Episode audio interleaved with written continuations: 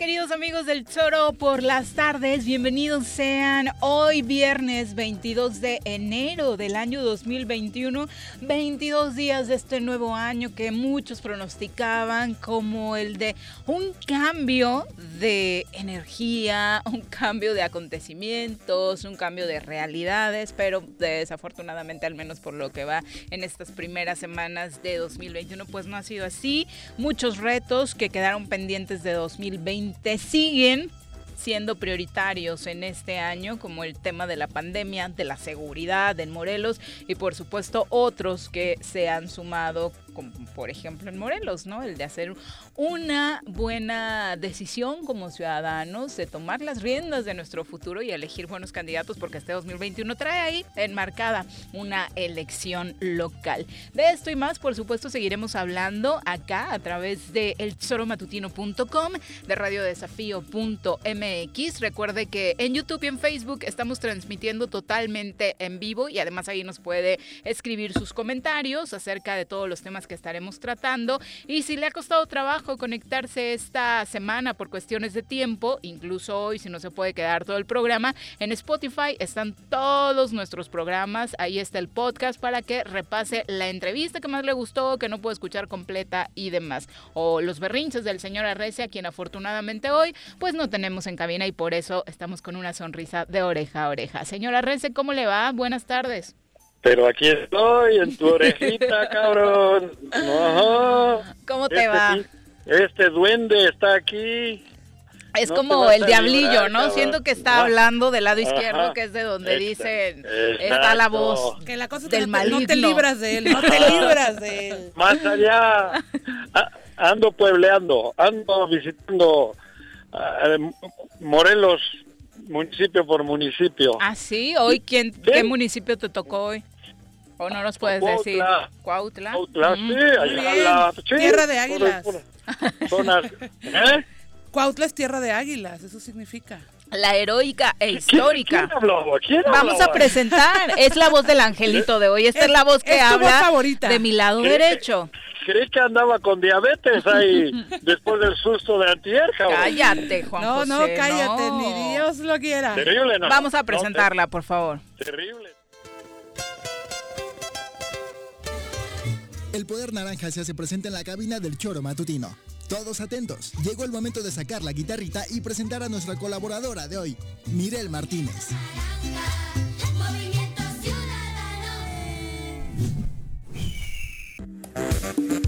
Te va? Oye, ahorita que escucho la canción, esto es de la elección pasada. Yo creo que hay que actualizar la presentación de Mirel con Ponte Nuevo, Ponte, León. Pues no, pues este es Morelos. Este es Morelos, pero no estaría Con tu eh, senador con licencia favorito. Eh, ¿Qué tal? Buenas tardes a todas y todos. Me da muchísimo gusto estar, como siempre, acá en cabina. Bienvenida. Querida, querida Escuchar, escuchar a ¿cómo mi estás? querido Juanjo de lejos, pero... Ah, mira, creo que de lejos me gusta más escuchar Su voz, ¿te imaginas No, como si estuviera hablando un George Clooney? Como que te imagino que no te vas a poner tan eh, peleonero, tan chairo, tan, ¿sabes? Entonces, No, además voy a No, cortar no rápido. no, te nos vayas, mi rápido, no te Juanji. preocupes. No te ¿Eh? nos vayas. Oye, pues antes de que nos cortes, eh, mucha gente está- te ha estado preguntando en redes sociales, particularmente Paco Santillán, tu opinión sobre este tema del cambio de humor que nos sorprende y de decisiones de Andrés Manuel López Obrador, que primero había dicho que iniciativa privada no iba a participar ni gobiernos estatales en la compra de las vacunas, pero ahora sí, esta mañanera dijo que en su gobierno no hay monopolios, que cualquier Claro. gobierno estatal, cualquier empresa privada puede comprar biológicos contra el nuevo coronavirus de farmacéuticas que ya hayan cumplido con la autorización en México. Dijo que la Claro. única condición para este permiso es que las empresas y los gobiernos locales anexen a la solicitud de compras el contrato de adquisición de las vacunas, cantidad, nombres farmacéuticas, es decir, que lo hagan con total transparencia y no se dupliquen esfuerzos contra el Plan Nacional de Vacunación. Es decir, Claro. ya le abrió la puerta a iniciativa privada y a gobiernos estatales de decir, súmense al Plan Nacional de Vacunación. ¿Será que no pudo solo? ¿Será que vio las cosas muy complicadas? No, ¿Será, ¿será que, que como dicen muchos, ya nos está rebasando realmente este tema como gobierno Sí. mexicano? Y será también que rápido enseñan el cobre como Paquito Santillán, que me está diciendo eso en Twitter y en Facebook por ahí. Rápido enseñan el cobre. La pregunta que ¿Pero te hace qué? O Paco sea, es, ¿te quedas? Enseñan Bueno, el cobre. No, pero, pero no es además- pregunta, es aseveración. No, Dice, te quedaste solo, Juan ¿eh? José, en tu retrógrada forma de pensar. Ya ni el presidente respalda tu postura de que solo está en No. manos del gobierno federal el No. plan de vacunación. ¿Pero quién Pero- sacó el cobre? yo- ¿Paco o el ¿me dejan presidente? hablar o? No, pues no, es pues que no pregunta. estás. Pe- Pero estoy, estoy acá, es que es contra mí el pedo. Yo mantengo lo que dije. El gobierno, el dinero del pueblo, tiene que ser primero para los más jodidos, para los más. A, a los 60, 70 a perder durante los últimos 40 años. Ujú. Puesto, yo, lo, lo único que varía es, señores, dice, vayan y pónganse la vacuna en California, cabrón. Y ahora, no, no, póngansela acá. Bueno, ya no van a tener que ir hasta California, lo pueden Claro, hacer acá porque no- las empresas privadas ya van a poder comercializar la vacuna. Claro, entonces Andrés Manuel ya no es el ojete que era antier. Ah, Manuel les No, da sí, lecciones sigue en siendo, speech. sigue siendo, Les nomás que contradictorio. tiene el cobre y al día siguiente se tiene... Porque Andrés Manuel sí es humano, sí es un ser humano. Que se Sí equivoca. quiere el bienestar común. Pero- claro, cabrón. ¿Crees que cambió de decisión porque se equivocó? No, no se equivocó. Y la oposición o comentarios como los que hacían algunos ciudadanos o la propia postura de empresas privadas lo hizo cambiar de opinión o crees que lo haya reflexionado solito? No, no, yo creo que no es cambio de opinión. Yo creo que se mantiene en lo que dijo. Aquí primero son los pobres, con el dinero del pueblo para los para los más necesitados y fórmense. Luego eh, se vayan allá o que las traigan para acá. Con las condiciones del gobierno, con las condiciones que tiene el gobierno del estado, del país, para que la medicina entre. Tienen ustedes lana a comprar, ay, ay, paguen, cabrón, pero entonces facilita más para que con el recurso del pueblo la gente del pueblo tenga rápidamente la medicina. Qué bueno, cabrón. Pero el chiste no es ese. El chiste es que ahora le van a putear. Ahora, ¿no ven cómo es un güey que se estaba equivocando? Ayer no es como es un ojete porque no quiere que traigamos, que tenemos pero nuestras medi- nuestra vacuna. Siempre enseñan el cobre los mismos. Los Solo, mismos solo se te está cobre, preguntando, Juan. José, ¿para Ajá. ti ¿Qué es rectificación o no es rectificación del camino? Pues, pues yo creo que son tiempos. Mm. Yo creo que van los tiempos. No creo que es ni rectificación. Primero tuvo que mandar la señal de que aquí primero son... dinero del pueblo va para los mexicanos. Necesitan primero. Bueno, es que es una de- y ahora, la bueno, quieren, quieren, ah, bueno, quieren, quieren, traigan, ah, cabrón, hay pedo. O sea, o sea, primero es el dinero del pueblo, no pero después es el dinero del pueblo que puede pagar. O sea, aquí hay una incongruencia lógica, pero bueno, más allá del tema de la incongruencia, es el ¿Cuál es la tema incongruencia? De Andrés Manuel, de ¿cuál? decir un día una cosa y al otro cambiarlo por otra. No, pero el tema aquí No, pero, es, a ver, el a ver, a tema ver, aquí es que se le salió de las manos. El tema hoy es que no tenemos Pero, ¿qué- qué te fechas concretas, no tenemos o que- o que haya esquemas concretos de vacunación y no hay malo. Suficientes. Esa es la realidad. Haya dicho ¿Qué? lo que haya dicho, hoy no hay un esquema de, de vacunación preparado, no está Pero preparado el gobierno federal. Espera, y a no ver, a hay- ver, a y ver, no hay a ver, vacunas. querida. No, a pero ver, es que- querida, Todo en lo el que mundo prometieron- no lo hay. En el mundo Ya llegó Jesús hay. Rosales, No. también buenas tardes. Buenas Jesús. tardes a ¿Quién? todos, perdón por aquí ya ¿quién meterme de lleno, pero creo que ahí tengo que, que opinar. Digo, la vacuna es un bien, eh, un bien limitado y por eso los gobiernos tuvieron que administrarla de un principio. En México, al ser un tema inelástico, es decir, que no todas las personas pueden ad- adquirirlo, precisamente, por ejemplo, el personal de salud que tienen salarios que no son tangibles para poder adquirir, por ejemplo, una vacuna contra quienes decla- declaran o aclaman que quisieran comprarla porque tienen el dinero para irse a California o para comprarla en cualquier momento en la farmacia, tuvo que ser manejada por el gobierno. No es un cambio de discurso, es ahora la posibilidad que existe de ya poder ver, este, pero- tener cubierto a cierta parte de la población Pero- por la demanda inelástica de este bien común y ahora hay posibilidades para que las empresas, institutos y, y gobiernos estatales puedan adquirirlas y ya sabrán Y ellos sus lucren. esquemas. Y- claro. pero ¿y qué está cubierto? Porque el que hasta donde yo sé no está pesos. cubierto ni siquiera ver, la meta que había yo- a estas pero, fechas ¿qué- de las vacunas. Quería ni siquiera está contestarle yo a. Mirele lo Ahora, último. también hay varianza, Sí. hay una varianza que tenemos que, que- que- que- que entender, que No es la, No, el Ah, bueno, tema de la siempre va a haber variaciones, No. pero ah, por eso hay una planeación. No, ver, nadie te ver, cortó, pues métete en la conversación, así como cuando estás en cabina. Nadie te va a ceder la palabra, ¿eh? No, por eso estoy... en- a ver, Del, ¿tú sabes cómo está hoy Bilbao? ¿Qué le queda? No tienen vacunas. O sea, cabrón, me estás diciendo que en México hay pedo, pero si hay pedo en todo el mundo. Sí, claro, pero yo estoy ¿Qué- hablando qué ha dicho- concretamente qué ha de dicho México. Biden este? ¿Qué ha dicho Biden? Pero somos el país número este 12. nuevo. No, Cabrón, pero para vacunar somos el país-. Hable- hablemos de la real, de la realidad de la incapacidad de operar. La realidad, la realidad es que encabezamos, encabezamos la lista de los países con mayor, Además. este, no, por eso, con mayor, este, ingreso de vacunas. Somos el número 12 Sí, a nivel mundial. no Mira, ni en corrupción no habíamos ido a un lugar tan tan cercano al fácil uno. eso. O sea, hay que No hay acercarnos a una realidad. Puta Y la realidad es que no hay Para que veas lo que no se siente. números. vacunas Fácil. en el mundo Lo que a se ver, prometió en no el se mundo hizo. desarrollado no hay Pero vacunas ¿cómo Por compras eso, algo que cambiamos, no existe? por eso cambiamos de opinión. ¿cómo tan rápido. cómo ¿no? Cambiamos de opinión? porque entonces se me salió de las manos y lo mejor es decir, háganle como Pero- puedan si pueden. Pero se les ha salido de las manos a todo el mundo. Pero ¿cómo comprábamos Pero, algo que no ver, cabrón, existía? es que, joder, cabrón. Eh, Andrés no, no. Manuel No ahora tiene la culpa de lo que ocurre en Bilbao.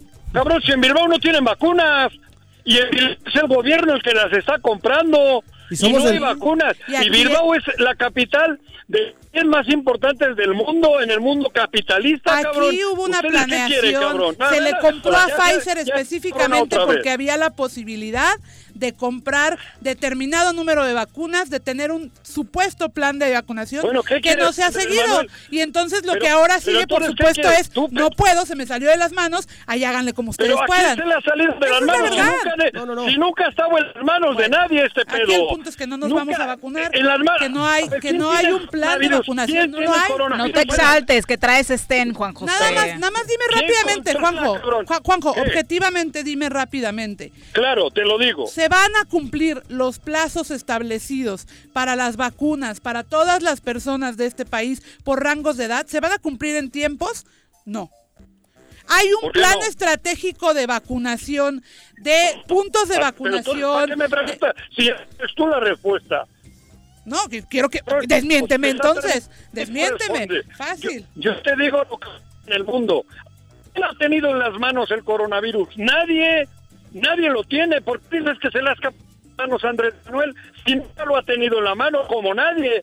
No hay ningún presidente del mundo que tenga el coronavirus controlado. Ninguno. Sí, de hecho ya hay- gobierno, ya hay un par de cabrón. países. O dígame uno. Que tienen cero contagios, ¿eh? O sea, nomás te. Lo, lo alarmante, por supuesto, digo, sin afán de cabrón. meter las manos por nadie, la verdad es que las Sí. cifras, Juan José, que estamos viviendo acá en Estados Unidos, pa- particularmente en estos dos países, entiendo la cantidad de población que tenemos en Claro. ambos, pero, No, pero- eh, los índices Sí. son muy altos y lo que hemos vivido Pero el que- último pero mes sí. es Bueno, terrible. pero eso no va, no va, no va ¿Cómo- sine qua non con el sistema de vacunación. ¿Cómo está el ¿Sí me país, entienden? cabrón?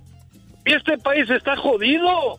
Lo que pasa que no, que ahora Efectivamente. No, pero eso es falso, Juanjo. A ver, eso es falso ¿Cómo? porque precisamente hay pronunciamientos internacionales que dicen que 10 naciones, incluido México, han sido de los que han acaparado la vacuna, dejando a países pobres en un estado de indefensión. Por eso fue criticado apenas donde se, se supone que México iba a ceder cierta parte de esas compras que se habían hecho. Entonces es incongruente que digamos que no se está realizando la- el tema de vacunación y que incluso es incongruente ahora que se apertura el sistema de compra a, a gobiernos locales y a empresas privadas, ¿no? Entonces, si, si hay un aumento y un pico en la pandemia es por ciertas eh, medidas que no se han podido seguir. Uno es el tema de la pobreza, el tema de, de que no ha habido apoyo de los gobiernos estatales, que quede claro, porque a ellos les correspondía realmente el tema de la activación económica y de programas que pudieran subsanar ese tema, mientras gobierno federal como nación encabezaba el tema de las compras y del sistema y del plan de vacunación, por ejemplo, priorizado a las personas que más lo necesitaban, como el tema de los médicos que están en primera línea, ¿no? Entonces, hay que definir Bueno. bien qué estamos debatiendo, porque aquí veo que Mirel dice que lo estamos haciendo mal y tú alcanzas a mencionar que sí lo estamos haciendo bien, pero en dónde realmente están los datos que nos especifican qué es lo que le tocaba a cada quien y quién asume cada responsabilidad. Jesús y Juanji con la camiseta bien puesta. Sí, No, hombre, no. es que cada quien, cada Es quien que yo- habla como le va en la feria, no, ¿no? Y por no supuesto, no, si, a no, los, no, no. si a los ver, patriotas se les vacuna porque son patriotas de la nación y a los que no somos patriotas vamos a estar A ver, mire. relegados haciendo lo que A ver, nosotros mire, quer- podamos, a ver, pues mire, muy yo hablo todos los días con mi familia de Bilbao y están cagados porque está descontrolado. Claro, por supuesto. Y, y- Bilbao y- es de las 10 mejores capitales del mundo. Juanjo, Bilbao y están cagados. Allá no está Andrés Manuel, ¿eh? No es ni el alcalde ni el Endacari. precisamente porque allá no está Andrés Manuel, está fuera de Cagado. contexto el comentario. Ahora una La- pregunta la antes de despedirte. está- la diferencia está en que son países donde el sistema de salud no está hecho mierda como está el de acá. Ahora, la pregunta antes de y no hay despedirte y 60 lo pongo sobre la mesa. Realmente mucha gente pedía que se abriera esta posibilidad de la vacunación para iniciativa privada y para gobiernos estatales para que se pudiera llevar a cabo más rápido. La pregunta es, ¿confiamos en la capacidad y en la transparencia de los gobiernos estatales para manejar el plan de vacunación y unirse a él? Y hablo desde la compra, No, adjudicación, manejo de presupuestos no, e incluso el traslado de las propias vacunas. Bueno, Porque en el traslado, en el traslado se ofreció el gobierno federal hacerlo con la Fuerza Armada. ¿Cómo, cómo? Paco Santillán y Mireille lo arreglan, no hay pedo. ¿Qué cosa? No, no, no, ojalá pudiéramos. Todo. Si pudiéramos, por supuesto que lo haríamos. El asunto es que por eso no decimos que podemos. Esa respuesta fue muy no ardida. podemos. No, no que lo Hay, arreglen. hay que, hay que dimensionar ya. lo que Ahora, se puede y lo que no se puede hacer precisamente que para compren- eso, que para no caer en contradicciones, Juan Que José. compren los que van a lucrar, los que han lucrado siempre con la medicina, que compren las vacunas. Ahora, infórmense. Les va a costar 400 pesos y van a pagar 3 mil. Vayan, cabrón, y háganles más ricos, güey. Y yo también, si puedo, la pago. Ok, Y yo también, si puedo, la pago. O sea, ¿ya no te vas a ir a formar con Andrés Manuel en marzo? Ya estaban las fichas, Andrés Manuel, Bartlett y tú No, juntos joder. en la Sí, fila. De hecho, la- las Si tres sillas estaban ya reservadas. La pongo. Ya te habíamos apartado traigan ese lugar. una- que me la traigan una hielera del Oxxo, esas que Oxxo de Unitel y me la pongo, cabrón. Joder, No. cabrón. Muy No, bien. Juan José, Bueno, cuando empieces con tus respuestas de ardido, No, la verdad no, es que no, siento no que ya no tiene caso ardido, seguir con la discusión, ¿eh? No, pero es que es verdad. Ojete, hoy también es un ojete. Y, y mañana será otro, otra vez ojete. ¿Por qué? Por qué, cabrón. Bueno, Híjole, es que si te dicen ojete con las dos posturas, algo está mal en ti, ¿no? O sea, No, ¿en quién? No, no, no incluso- me- o sea, si, si, si, te- si dices blanco y te ¿Pero dicen ojete y dices negro y te dicen ojete, Sí. sí, el ojete eres tú, definitivamente. Es un drama. Es un drama del país. es un drama de. Lo que importa ¿Cómo- ahora, Juan José, es que haya que vacunación, haga es que termine la pandemia con, con tu ¿Qué? ideología, con mi ideología o con la que sea. Lo que hoy importa es que haya suficientes vacunas para efectivamente, como dice Jesús, la Pero- gente que más lo necesita, la gente que no puede o no podrá tener acceso Eso. a estas vacunas. Y que yo por eso veo un error que se haya abierto a los estados, ¿eh? porque los primeros en Sí, vacunarse claro, va a ser el gabinete y las el familias de sus gabinete, las familias y Deja que los amigos, ¿no? vacune, cabrón. Y, Sí, vamos, vamos a, vamos a poner, vamos a poner el, el ejemplo de Morelos, ¿no? O sea, De no nos vayamos, estados. pero no nos vayamos tan lejos. Sí, ¿Para qué ponemos un, ejemplo de otro lugar que no conocemos y acá sabemos que el manejo va a ser no solamente discrecional, sino de un embarradero terrible. A ¿no? ver, ¿Tú crees que en Morelos? Cuauhtémoc Blanco iba a esperar a la cola para ponerse la vacuna? No, seguramente Sí, ya se si van y vienen Pero, a- todos los días. pero ¿para aquí el tema no es? Cuauhtémoc Blanco, la es ponen, la desbandada de Cuauhtémoc Blanco. Ulises, el otro, eh, se la ponen, no van a esperar la cola, cabrón. Pero ojalá solo Y fueran ahora- ellos. Es, ¿Eh? es- ojalá solo fueran ellos y ojalá solo fuera el tema de la vacuna per se. Es el tema de todo lo que implica hacerse cargo. O sea, va a ser de verdad un, no quiero decir Pero la que- palabra, pero un cagadero. Perdón por la A expresión. ver, pero el cagadero está en el mundo entero. Países del primer mundo, como Alemania, están, pre- están jodidos. Aguas porque estás en la línea de defender lo indefendible, ¿eh? ¿Cuál? ¿Qué defiendo lo Te, indefendible? te estoy diciendo que en Morelos, por las Siempre circunstancias en, las que estamos, no hay modo de que se administre correctamente en todos los el estados. tema de las A ver, vacunas. ese, ese es el tema, o sea, la discusión Pero es claro que, que, no. es- que se haya ¿cómo? A aperturado. ver, ¿Cómo lo van a hacer? A ver, ¿cómo lo van a hacer? Dime. Con las hieleras del Oxxo. Te digo, compre 400 hieleras del Oxxo y venga, cabrón. Esa era una de las grandes preguntas sobre los gobiernos estatales, porque incluso se pensaba que el propio gobierno federal no iba a tener esa posibilidad del manejo de las Claro. vacunas, finalmente de la mano con otras instituciones eh, se logró, pero eh, decías Jesús, se anunció en la conferencia de salud que el gobierno federal está dispuesto a apoyar a los estados que de decidan comprar, sí. ¿no? En la logística de traslado. Pero Pues bueno, esperemos que ojalá que-. Habrá, habrá estados con recursos como este, porque este como no han gastado ni madres, tienen dinero ahí para comprar vacunas, que las compren, no han comprado oxígeno, no ayudan a la gente con Claro. lo esencial que es el oxígeno, Claro. pues a ver si se le ocurre al futbolista comprar vacunas, cabrón. Ojalá, Pues tiene Pues, el- ojalá. Hay que ver, Ojalá hay que ver qué cambiecito les queda de todo lo que han saqueado, ¿no? También Pero de lo que han saqueado, como este dinero, que hagan una transferencia. Pero mira, el tema no va a ser eso, Juanjo, al- porque, bueno, eh, ahí yo creo que va a haber un control más en el tema de corrupción por el tema de las empresas internacionales a las que les van a hacer las compras, solamente va a ser autorizadas. El tema va a ser cómo va a ser el plan de vacunación, quiénes van a tener preferencia, cómo se va a hacer este el listado, el padrón de. Sí. O sea, ese es el gran problema, Juanjo, porque van a terminar vacunando a quienes quieran ellos, a sus funcionarios Claro. de, de otros lados, a sus familiares de Ciudad de México, de todo. Tepito va a estar vacunado antes que Morelos. Es- ese va a ser el problema. ay, Sí es, ella- En, en algo, en algo sí estamos No, de bueno, acuerdo Tepito los todavía tres. dentro. Yo, yo, te, yo solo quiero que te me vacunes, mi Juanjo, porque te queremos mucho y no queremos que te dé COVID. pues ya dijo que no confía en que le Juanjo toque sí en marzo, entra. ¿eh? porque dijo que la va a comprar. Juanjo sí entra en los No. adultos mayores. Ah, yo la que, la- de la que estoy seguro es que no me voy a poner es de la que Cuauhtémoc Blanco compre. No, pues no te la van a dar, te van a inyectar agua. No, pero puta, cabrón. No, Te esas- esas las compra el PRI. sí no. Si bien te va. Si bien te Bueno, va. Esa las eh, una con 25, ya te tenemos que despedir, Juan Sí, José. Ya pues nos ya cansaste un poco, la verdad. No, que no hay que no me enoje. Ujú. Hable. Pero cabrón, o es Paco, es Mirelo, es Jorge, o es Pepe. Ya no te escuchamos. cabrón. Hola. Ah, entonces todos Hola, mal. se perdió la señal. Bye, adiós. Te queremos. Todos estamos Bueno. mal. Mira, pasó, pasó lista de todos los colaboradores. Todos estamos mal. Ah. Menos él. Ay, ya sabes, eh, el señor es así siempre. Pero bueno, eh, sí es un súper tema este cambio de Andrés Manuel López Obrador. Más allá de la decisión, por qué haya tomado la decisión, me parece que es acertada, ¿no? Sí, claro. O sea, entre más personas estén participando en la distribución de la vacuna, en este caso los gobiernos estatales, e incluso ofertarla para quienes quieran o tengan la posibilidad de comprar, hará que cada vez o más rápido personas en, en México estén vacunadas y esto frenará la ola de contagios Yo de alguna u otra forma, ¿no? Yo tengo mis Yo igual. en ese O sentido. sea, ¿En yo igual porque... Pero no era lo que querían todos, o sea, ahí sí me pongo El un poco es que Juanjo, no era lo que estaban Mira, pidiendo. como dice el meme, sí, pero no. Sí, o sea, ¿no? Sí, sí, sí, mis reservas por el tema de que no hay un plan, eh, digamos, que pueda ser base para todos los estados locales o gobiernos locales para la implementación. Y segundo, quienes van a tener el acceso por la vía privada, pues será el tema, como lo decía Juanjo, o sea, de una vacuna que costará a lo mejor 200, 400 pesos, terminará costando hasta 8 mil pesos. O sea, eh, lo, lo vimos con el tema de las pruebas, ¿no? Hoy gratuitas, al inicio estaban entre 8 mil, 9 mil pesos. ¿Quiénes pueden acceder a eso? Una parte muy pequeña de la población. Entonces, ahí es donde Sí, sigue, a ver, va a haber un, un dilema. ¿Crees que una parte pequeña? Porque creo que ese sector de la clase alta está dispuesto, sí. Lo va a hacer, claro. O sea, lo decía Juanco, eran Pero capaces de irse a Estados Unidos a comprar y somos este vacunarse. cachito. Bueno, son- sí, son- también es cierto. somos. Son este cachito. los O sea. No, no, no, no, no, no. No,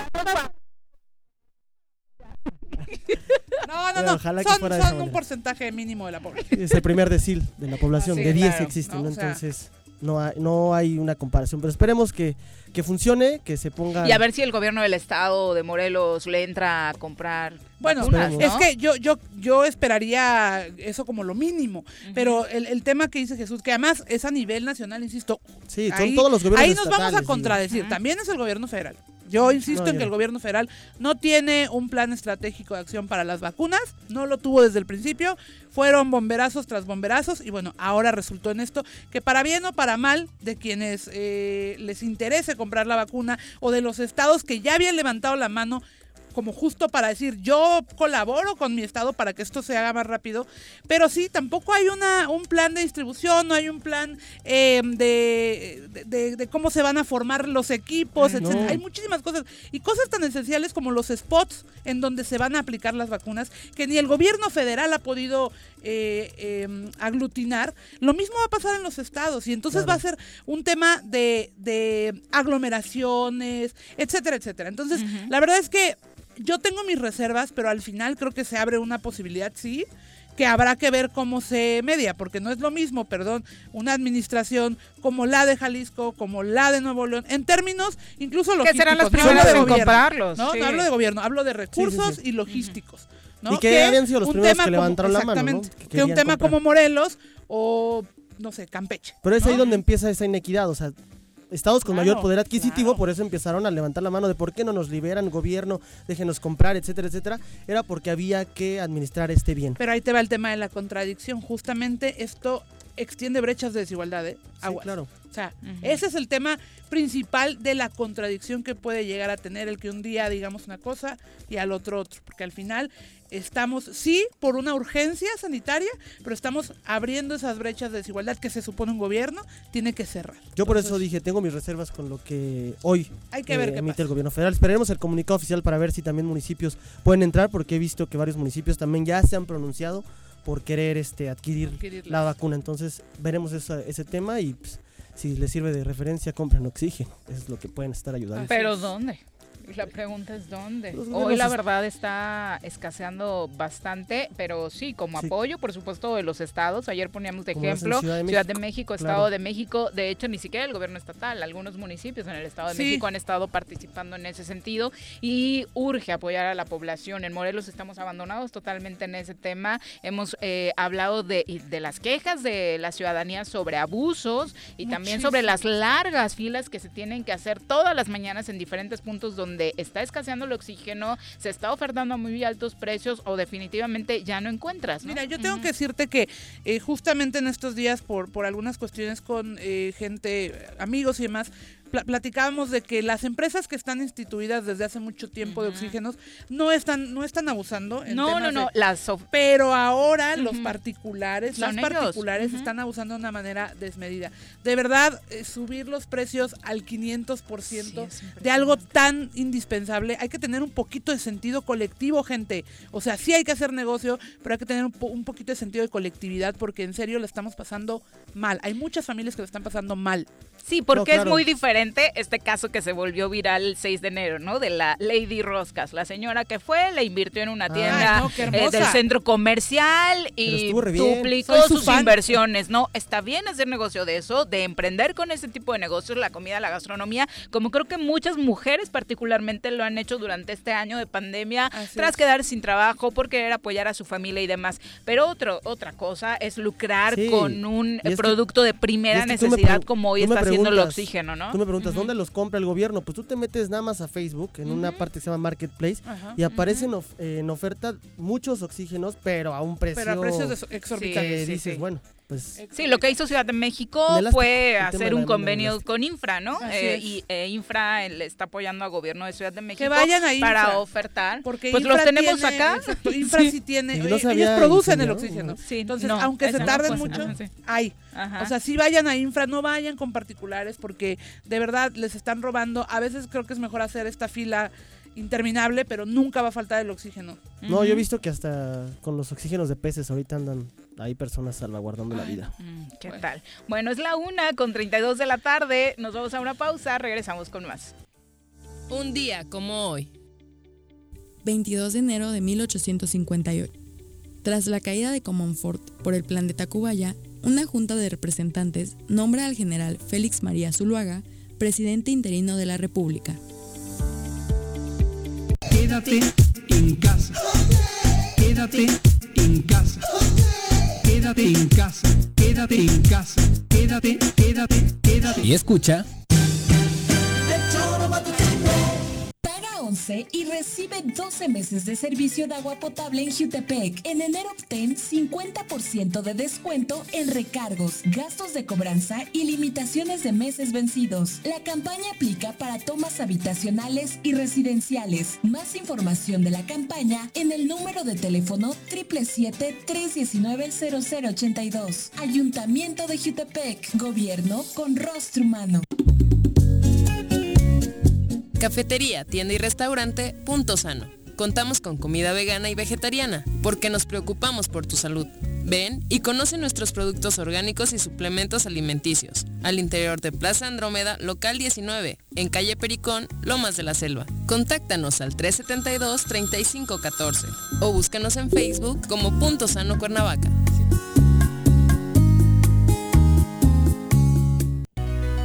En Morelos las y los diputados trabajan por leyes con justicia social y de beneficio para todos. A partir de este año, las actas de nacimiento no pierden vigencia, así que ya no tendrás que gastar más para realizar tus trámites. Con acciones como esta, Morelos avanza. 54 legislatura. Congreso del Estado de Morelos. ¿Te gustan los caballos? ¿Tienes uno? ¿Sabes montar? ¿No? ¿Quieres aprender? Conoce los beneficios de hacerlo en Rancho de la Media Luna en Huitzilac. Contáctanos al 777-155-1062.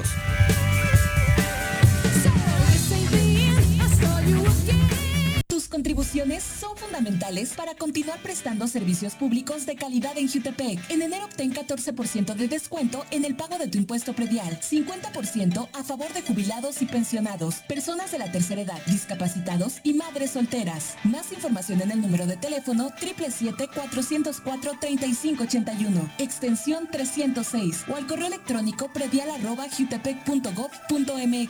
Ayuntamiento de Jutepec, gobierno con rostro humano. Quédate en tu puta casa, quédate en tu puta casa. Quédate. Y escucha.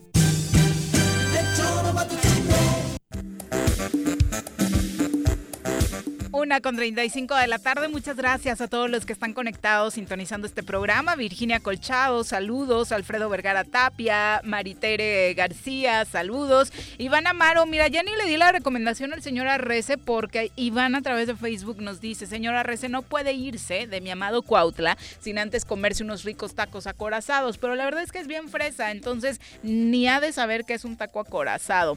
Juan López dice, la hora cuchi cuchi, la hora pirañosa. Bueno, fueron 20 minutos con el señor Arrece, que él es el que trae ese tema. Pero García, un abrazo, dice que gusto verlas juntas, Viri Mirel, intenseando. Felicitaciones por adelantado, Mirel, por tu cumpleaños. Besos, mi Vero, ya tiene acá Ya toda la mi- fiesta mi en fiesta. cabina. Es la una con 36, vámonos al reporte del COVID.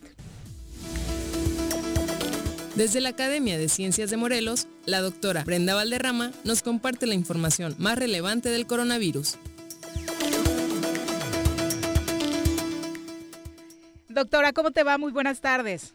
Hola, muy buenas tardes, Viri. Mirel, ¿cómo Buenas estás? tardes, bien, gracias, doctora. La discusión, obviamente, esta, esta inicio de programa estuvo centrada en la decisión del presidente de la República de abrir la posibilidad de que gobiernos estatales e iniciativa privada participen en el Plan Nacional de Vacunación. Doctora, ¿lo ves positivo? ¿Qué pros y contras analizas de esta decisión?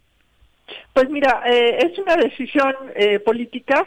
la, realmente la capacidad de los de cualquiera de los particulares o de los gobiernos estatales para involucrarse en el procedimiento depende también del gobierno federal. Aunque el presidente emita esa directiva, si COFEPRIS no libera los permisos y las capacidades, pues no se va a poder llevar a cabo. Ahora, realmente eso se limita a las tres vacunas de las cuales ya existe ya existe permiso de, de comercialización de emergencia, que en realidad estamos hablando de la de Pfizer, de la de AstraZeneca y la de la nueva, la de Sputnik. ¿Sí? No hay no hay más. Eh, eh, y bueno, ya ya escuchamos, ¿no? La de Sputnik es una buena, eh, perdón, La de Pfizer es una buena vacuna, es una vacuna cara, es una vacuna que requiere dos dosis, pero además de manera muy importante requiere almacenamiento a menos 70 grados centígrados, lo cual no es ni medianamente trivial, y que no todos van a poder este, asegurarlo en la iniciativa privada o en los gobiernos estatales. La de la de AstraZeneca es la más estándar, digamos, de las vacunas. Sin embargo, en estos momentos su producción está, eh, eh, pues, digamos, comprometida.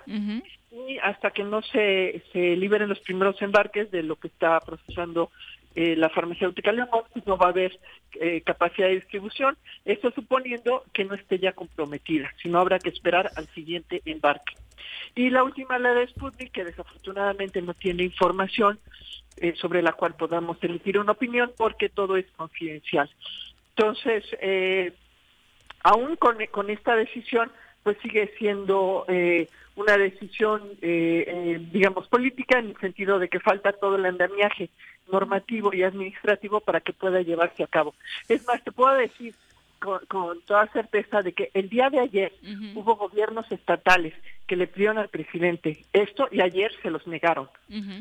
Entonces, esto, esto es apenas el día de hoy, pero no existe toda la infraestructura normativa y, y, y regulatoria que se necesite para lograrlo. Ahora, si se logra, de todos modos, eh, el cuello de botella siguen siendo la producción de vacunas. Hay una, hay una, hay un déficit en la capacidad de producción de vacunas a nivel mundial.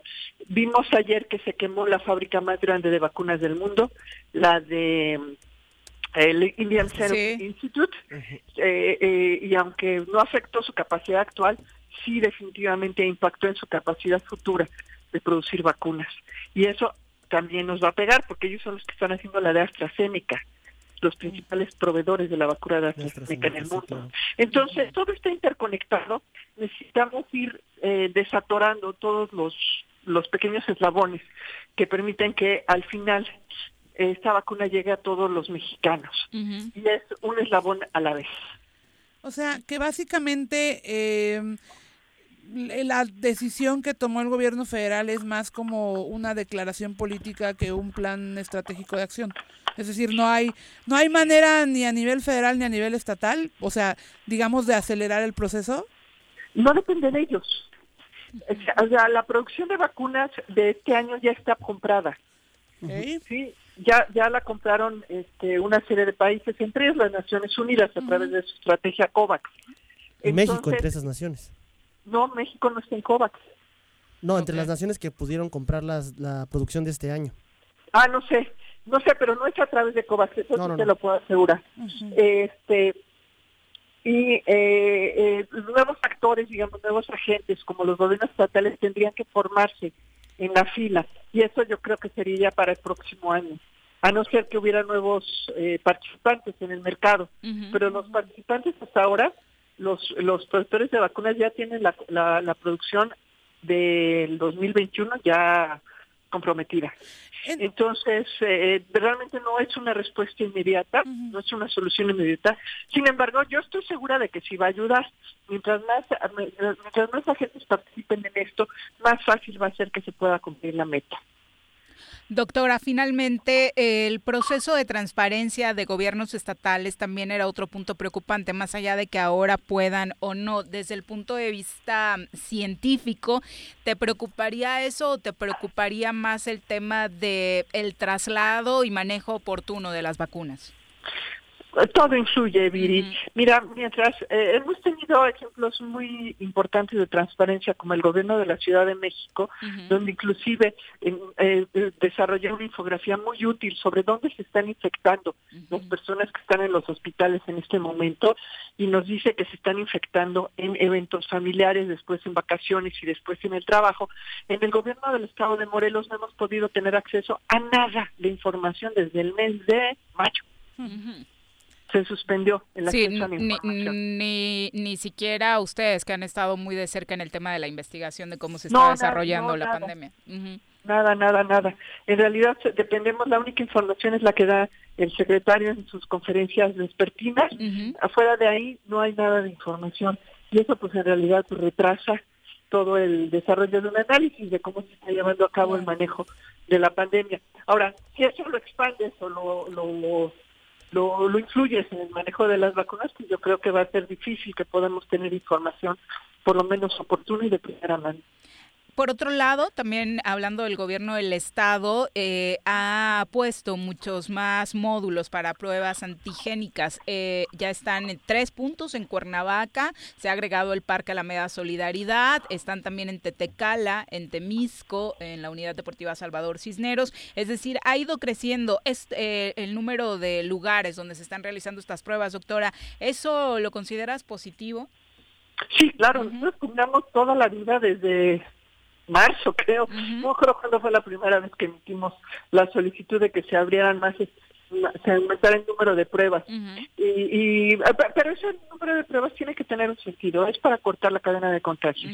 De nada sirve que una persona sepa que está, que está infectado si no va a actuar en consecuencia. Entonces, este, realmente esperamos que les estén dando toda la información y que las personas realmente entiendan la responsabilidad que tiene saber que uno tiene la infección aunque no tenga síntomas y que actúen en consecuencia, aislándose y protegiendo a los demás. Sí, hoy eh, la portada del Universal era precisamente en el sentido que venías advirtiendo también, doctora, en estos días en los que diarios está rompiendo récord, desafortunadamente, de decesos. Lo que está creciendo también es el número de contagios de COVID-19 en jóvenes por acudir a fiestas. Sí, y además yo la verdad todavía tengo mi duda y es una duda eh, tremenda si no tenemos ya, si no estamos viendo un efecto mezclado de ese comportamiento con la nueva variante inglesa. Ustedes saben que la variante inglesa, su, una de sus particularidades es que es muchísimo más infectiva en jóvenes de la variante original. Entonces yo tengo mis dudas si no estamos viendo un efecto mezclado. Y, y, y, grave, porque eh, la letalidad de la variante inglesa es superior. Sí, y además no tenemos claro hoy en día y la pregunta sería, ¿lo vamos a tener en el diagnóstico? ¿Cuáles son los contagios por la primer variante, por el primer tipo de virus o por esta variante inglesa, doctora? Es no, no. no, lo vamos a saber, ¿verdad? No, se requiere una prueba adicional y no, es masiva. O sea, se puede llegar a detectar si está en la población, y qué porcentaje de la población, si es que se hace la inversión, pero no es, no es parte de la prueba diagnóstica, es otra tecnología, otro costo, otro fin.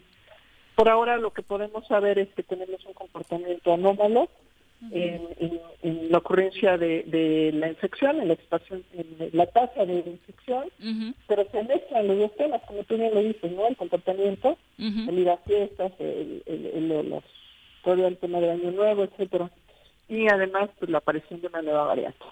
Doctora, eh, estábamos platicando sobre la escasez de oxígeno y justo se han viralizado ejemplos de ciudadanos que están utilizando por ahí estas bombas que se utilizan para las peceras para salir al paso ante la escasez o al no encontrar eh, los tanques que se requieren para atender a, a sus familiares enfermos. Eh, hemos leído información que señala que no sirve. ¿Tienes información al respecto? Ah, mira, ahí sí te la debo, no soy, mi formación es de médico, no te puedo decir, lo que sí te puedo decir es que era lo que teníamos que ocurriera. Cuando eh, cuando participamos en el comité municipal, justo lo que nuestra peor pesadilla es que esto llegara a ocurrir, que los enfermos estuvieran sin atención hospitalaria, sin medicamentos, sin equipo de soporte. Y era lo que nos preocupaba muchísimo y, y y los tenemos con la gravedad que nosotros pensábamos que iba a ocurrir y en su momento pues hubo voces que nos minimizaron, nos dijeron que éramos alarmistas y la verdad espero que, que eso termine pronto. Ya llevamos seis semanas de crisis y la verdad es que no hay posibilidad. Todos los días aumenta el número de casos confirmados y el número de fallecimientos. No hemos llegado todavía al pico. Sí, eh, nos comenta por acá eh, Esteban, dice, Boris Johnson en rueda de prensa dijo hoy que la evidencia preliminar sugiere que la variante del Reino Unido puede ser más mortal y podría estar asociada con mayor mortalidad, según eh, los análisis que ya están haciendo ellos. Es correcto, 30%. Ahora, ese es un efecto mezclado, porque también ellos llegaron al colapso de su sistema de salud. Eh, eh, es, es, difícil discernir, o sea, lo que lo que ellos saben es que hay 30% más mortalidad, pero, pero es un efecto combinado. Entonces, eh, quizá nunca sepamos la verdad. Lo que sí podemos ver es que los países que saturan su capacidad de atención, pues pues aumenta la letalidad del virus y nosotros estamos exactamente en la misma situación. Finalmente, doctora, eh, se ha decretado semáforo rojo en Morelos hasta el próximo 31 de enero. Fue la fecha eh, que nos dieron. ¿Tu pronóstico o, o tu proyección es que realmente el primero de febrero cambiemos, nos quedemos en el mismo lugar, de acuerdo a las cifras que hemos estado viendo? Los números no han bajado. No hay manera de, pro- de proyectar algo si no hay un cambio. Hasta que no cambie no se puede proyectar. Hasta ahorita el comportamiento es lineal. Idéntico. Sigue para arriba. O peor, sí, peor, ¿no? Exactamente, avanzando cada semana. Doctora, muchas gracias por la comunicación y un último mensaje. Es fin de semana y creo que es pertinente que le dejes un consejo a nuestro público. Pues el mismo consejo de siempre, cuídense para evitar la enfermedad. Lo primero es evitar el contagio. Eh, use el cubrebocas todo el tiempo que estén fuera de su casa, higiene, por supuesto, de manos de superficies. Eviten reunirse con personas que no son de su familia y sobre todo tampoco utilicen espacios cerrados ni sin ventilación.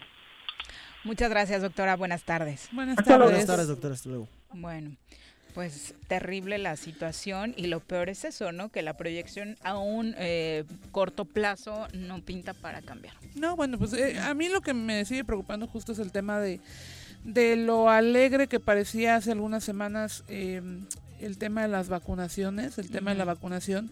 Y justo lo que decía la doctora, finalmente no, eh, por eso es que a mí me da cierto tipo de, sí, coraje, ¿no?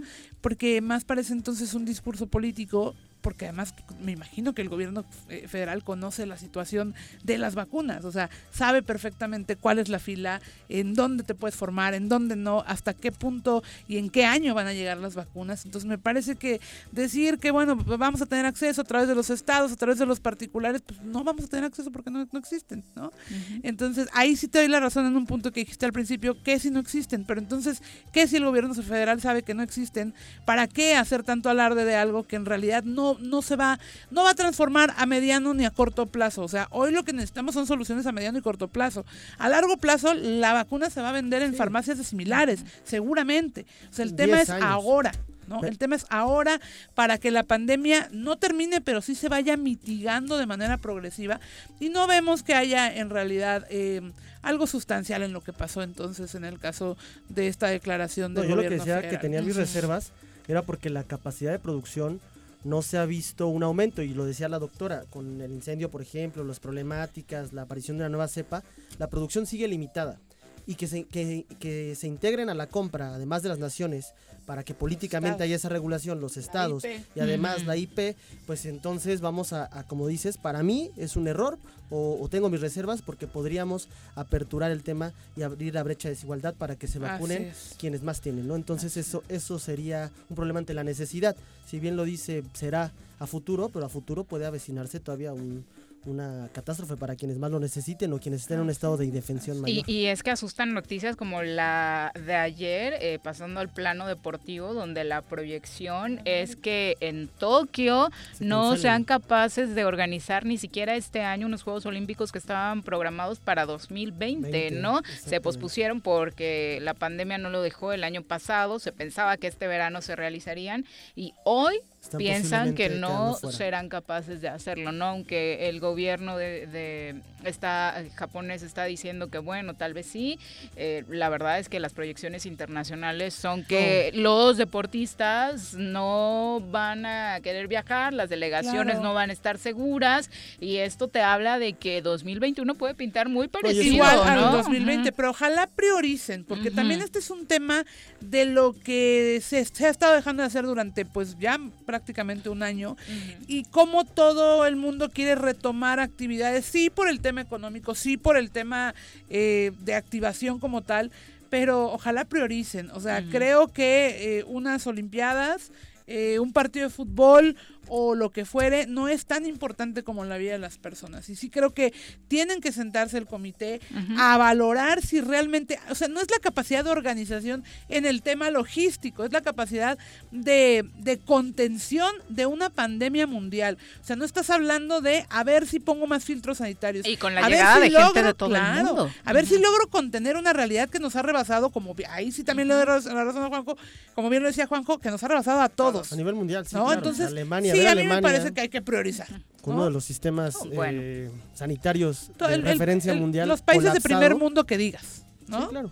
Claro que por supuesto que hay países como el nuestro en el que el sistema de salud había colapsado Hace mucho. 40 años antes. Claro. Y, y el punto es, en este ámbito deportivo, si en la Liga Mexicana, donde hay viajes de máximo Tijuana a Ciudad de México, el más largo, no pueden frenar los contagios, tú imagínate con la llegada, como decíamos, de deportistas de todos los lugares del mundo, eh, va, va a ser un reto muy difícil y seguramente por el tema económico, por un lado, eh, decir otra vez no se realiza y ya este ciclo olímpico se rompe, se porque rompe, ya no claro. habría oportunidad de reprogramarlo, sino esperarnos hasta la siguiente justa deportiva y Tokio, como eh, Sería decían, sería hasta, hasta 2032, que Así no- es. es cuando no hay todavía una sede definida. La noticia triste, por supuesto, que no es prioritaria, pero para la carrera de muchos deportistas sería claro. Tristísimo perderse un ciclo Ocho olímpico para el que se estuvieron preparando años, ¿no? Ya no podrían. Por edad ya muchos no podrían participar. ¿no? Pero bueno. Es una lástima. eh, el menor de los males, en este caso, estando en riesgo la vida eh, de millones de personas en el mundo. Una con 53, vamos a una pausa, regresamos con más. Un día como hoy. 22 de enero de 1925. Muere en la Ciudad de México Gabriel Mancera, ingeniero y filántropo, uno de los primeros en recibir el grado de doctor honoris. Quédate en casa. Quédate en casa. Quédate en casa. Quédate en casa. Quédate, quédate, quédate. Y escucha. Durante la temporada invernal, el gobierno de Jutepec te recomienda evita cambios bruscos de temperatura, abrígate bien, consume frutas y verduras para mejorar las defensas de tu cuerpo. Si presentas fiebre o alguno de los síntomas gripales, acude a alguno de los 12 centros de salud en el municipio. Más información en el número de teléfono 777-309-1609, en un horario de 9 a 16 horas. Ayuntamiento de Jutepec, gobierno con rostro humano. Si quieres consentir a tu mascota, el mejor lugar para hacerlo es Clínica Veterinaria Mundo Mascota. Contamos con consultas, medicamentos, accesorios, alimento y servicio de pensión. Además, tenemos servicio a domicilio. Ubícanos en Avenida 10 de Abril, número 1210, Colonia Granjas, o llámanos al teléfono 169-2128. Clínica Veterinaria Mundo Mascota. En Morelos las y los diputados están cumpliéndole a la ciudadanía. Aplicamos políticas de austeridad y racionalidad del gasto y ya logramos saldar la deuda de 82 millones de pesos que nos heredó la legislatura anterior. Con acciones responsables, Morelos avanza.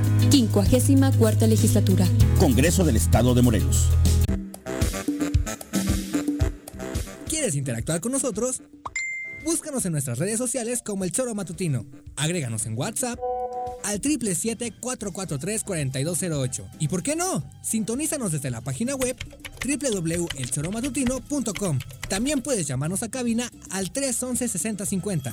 De lunes a viernes, de 1 a 3 de la tarde por Radio Desafío. Somos la mejor revista informativa del país. Somos... A pesar de la contingencia, el gobierno con rostro humano de Jutepec continúa apoyándote. No estás sola. En la instancia municipal de la mujer te proporcionamos asesoría jurídica y orientación psicológica. Comunícate al número de teléfono 777-320-3030. Ayuntamiento de Jutepec. Gobierno con rostro humano. Quédate en tu puta casa, quédate en tu puta casa. Quédate. Y escucha...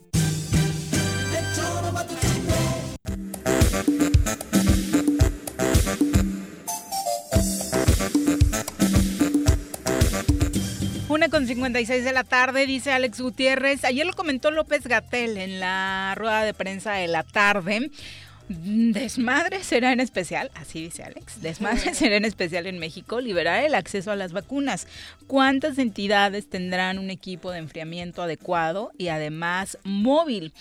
Se puso a disposición, obviamente lo que está haciendo el gobierno federal para los estados que la puedan comprar, como ya decía Jesús, pero sí será todo un reto, ¿no? En tanto se vaya liberando poco a poco el permiso para que los estados compren. Enrique dice, no olvidemos que AMLO es ya el presidente más juzgado y observado en la historia. Acusan censura desde todos los medios a todas horas y de manera y, de todas las formas, incluso hay una ofensiva contra el gobierno. Querían a la iniciativa privada para comercializar las vacunas, ya habrá autorización y ahora a atacarlo porque se equivocó. Pregunta, ¿qué presidente de la República ha rectificado alguna vez en la historia? Miles de muertos por COVID gracias a la mala alimentación, a la mala educación o nula educación alimentaria en México, siempre en pro de las industrias nacionales, todos los gobiernos, pero ahora resulta que quienes perjudicaron al país desde hace 80 o 20 años van a venir a salvarlos. Tantita memoria, por favor, dice Enrique. Bueno, sí, pues las voces vienen Yo no regularmente haya- de ahí, ¿no? Pero yo no creo que haya una ofensiva contra. Bueno, hay una ofensiva, por supuesto, eh, de algunos grupos de choque de que se manifiestan a través de una disidencia que no existe, pero, o sea, también la- vamos, hay que ser muy objetivos, o sea, hay, hay una contradicción, está bien, qué bueno que rectificó o no, hay que ver cómo funciona. El tema es eh, la que todo es para para no develar una incapacidad institucional. O sea, yo a lo que voy es, sí ya rectifiqué, pero porque ya se me salió de control. Entonces, está bien, rectificó, insisto, no sabemos si va a ser para bien o para mal, pero el tema es que como estas han sido muchas en las que no ha rectificado y se les ha salido de control. Entonces, pues bueno, eh, cada quien yo creo que defiende su postura ideológica y es muy válida, pero también hay que ser siempre muy eh, objetivo, sobre todo cuando se trata de la vida de los seres humanos. Sí, la salud es prioritaria y debería ser el único objetivo cuidarla siempre. Eh, vamos a entrevista luego de que las autoridades de salud eh, determinaran ampliar, como decíamos, hasta el 31 de enero la permanencia del estado de Morelos en semáforo rojo de riesgo sanitario. El Tribunal Superior de Justicia anunció que se prorrogará la suspensión de labores en el Poder Judicial del estado de Morelos y para platicar de este tema y de cómo van las cosas y van a seguir trabajando, eh, nos acompaña a través de la línea telefónica el magistrado presidente Rubén Jasso Díaz, a quien saludamos con muchísimo gusto. Magistrado, ¿cómo le va? Buenas tardes. Buenas tardes, ¿cómo estamos? Muy bien, muchas Buenas gracias, magistrado. Eh, esta decisión, eh, magistrado, como ya lo habíamos platicado en anteriores ocasiones que estuvimos en semáforo rojo, eh, vino a eh, poner eh, a los abogados otra vez en un tono de molestia porque consideran que se vuelven a retrasar eh, pues los asuntos que ellos tienen pendientes con el Poder Judicial. Bueno, pues es correcto. En una parte, pues sí, se detiene la movilidad. Eh, bueno, nosotros estamos a lo que disponga Secretaría de Salud, hay protocolos, como abogados debemos de entender que si se da una directriz, hay que cumplirla. Es una norma y lo tenemos que hacer. Hoy es por la salud de todos. Creo que estamos en condiciones completamente diferentes como fue el año pasado. Hoy es más grave, hoy es más eh, más fuerte este contagio. Nosotros el año pasado fueron mínimos los contagios que tuvimos. Al día de hoy, pues bueno, son bastantes los que tenemos entre eh, diciembre y enero, que bueno, eh, independientemente, creo que la falta de previsión fue de todos, tanto de gobierno como de nosotros en lo personal, eh, la movilidad que hubo y bueno, pues bueno, los afectados hoy somos todos. Eh, ¿qué, qué decirle a los abogados respecto a lo que el Poder Judicial seguirá trabajando en tanto no estén presentes físicamente o no se estén haciendo los trabajos cotidianos? Porque uno de los reclamos eh, del gremio era precisamente de que pues prácticamente pareciera en algunos momentos que eran vacaciones. Bueno, nosotros eh, fuimos previendo toda esta situación. Eh, sí estamos trabajando. Eh, tenemos por acuerdo de la Junta de Administración que se hará una revisión de lo que se está trabajando en casa. Eh, ya lo saben los jueces, así que nos harán un informe de qué se está haciendo de los que están en casa su actividad.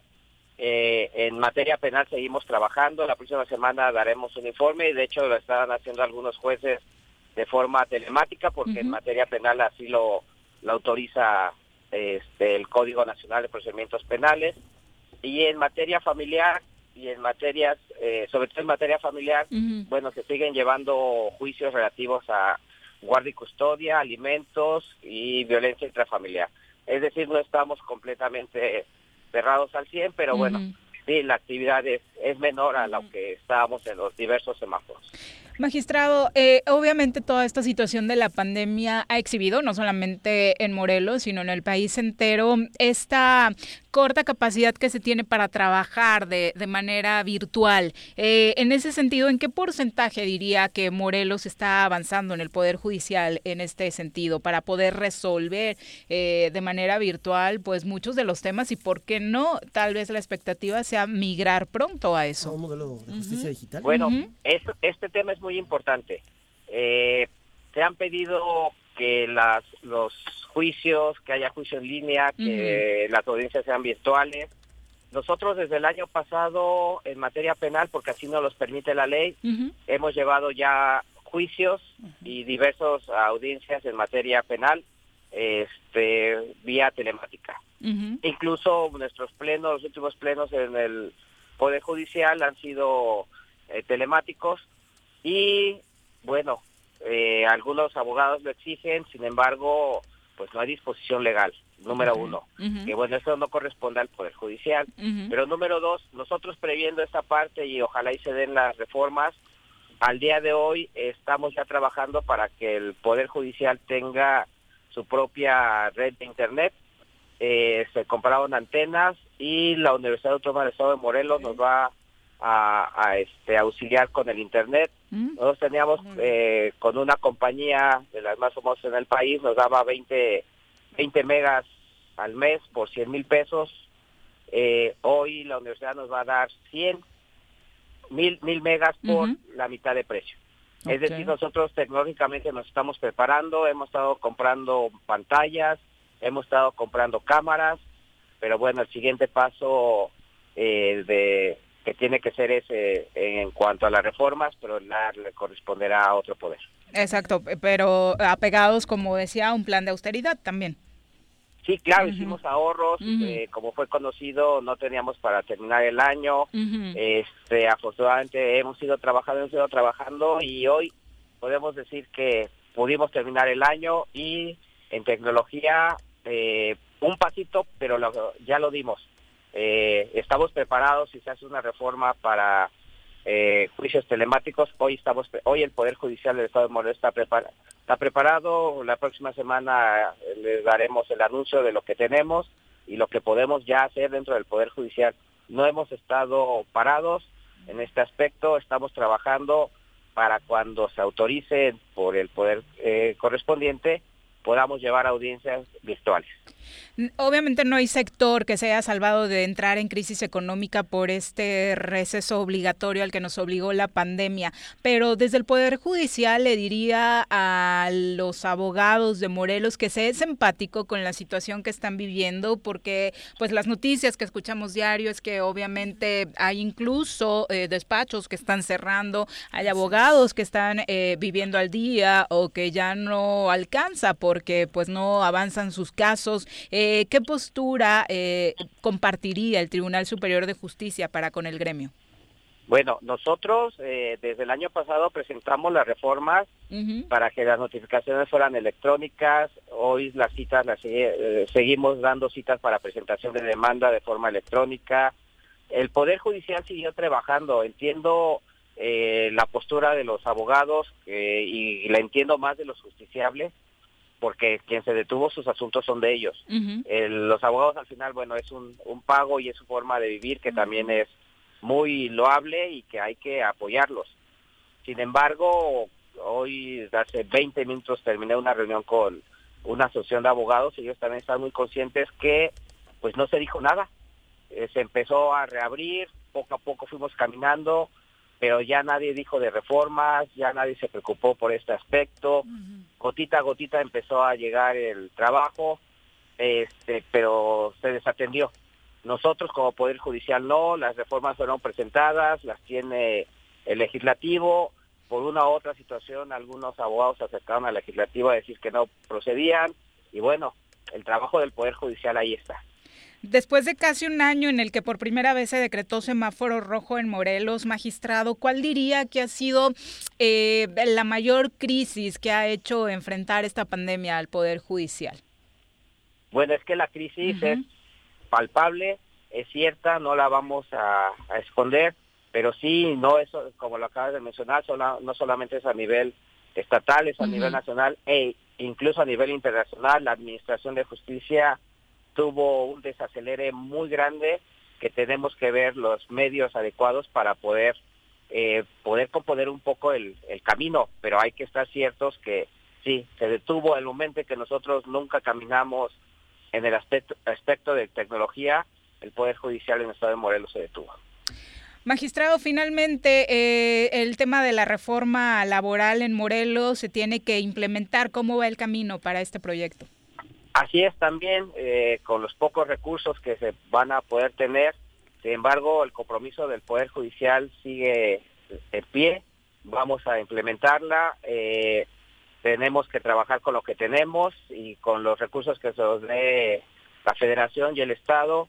Y bueno, eh, afortunadamente tenemos algunas salas orales disponibles en las cuales podamos, vamos a poder llevar las audiencias en materia laboral. En tema de contagios, ¿cómo van los números, eh, magistrado? Mira, con con la- ustedes, obviamente. El año, el año pasado tuvimos no más de 10, 15 contagios. En este mes, en un solo mes, entre noviembre, en- perdón, entre diciembre y enero, tenemos el mismo número que tuvimos en casi todo el año. Es decir, sí se duplicó. Sí. Este, hasta eh, ha sido difícil, pero bueno, tratamos de cuidar lo mayor que se puede a, todas las personas que trabajan en el Poder Judicial y todas las personas que, que, que ingresan.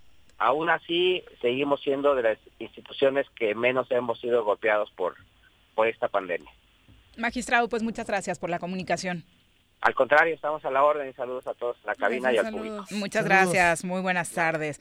Eh, pues prácticamente el tono eh, de todos los representantes de alguna cámara empresarial, de algún eh, Colegio gremio, colegio de abogados y demás, ¿no? La crisis es el pan nuestro de cada día y con semáforo rojo desafortunadamente poco eh, se puede hacer. Ujú. Sí, claro. Y en el tema de la justicia, pues por supuesto es donde más pesa, ¿no? Porque hay gente que lleva pues muchísimo tiempo esperando resolución. Claro, además es un tema que no se puede, sí, lo decíamos hace rato con el tema de las Olimpiadas, o sea, hay que establecer prioridades y por supuesto que el tema de la justicia debe ser una de las prioridades, eh, no solamente en Morelos, sino en el país.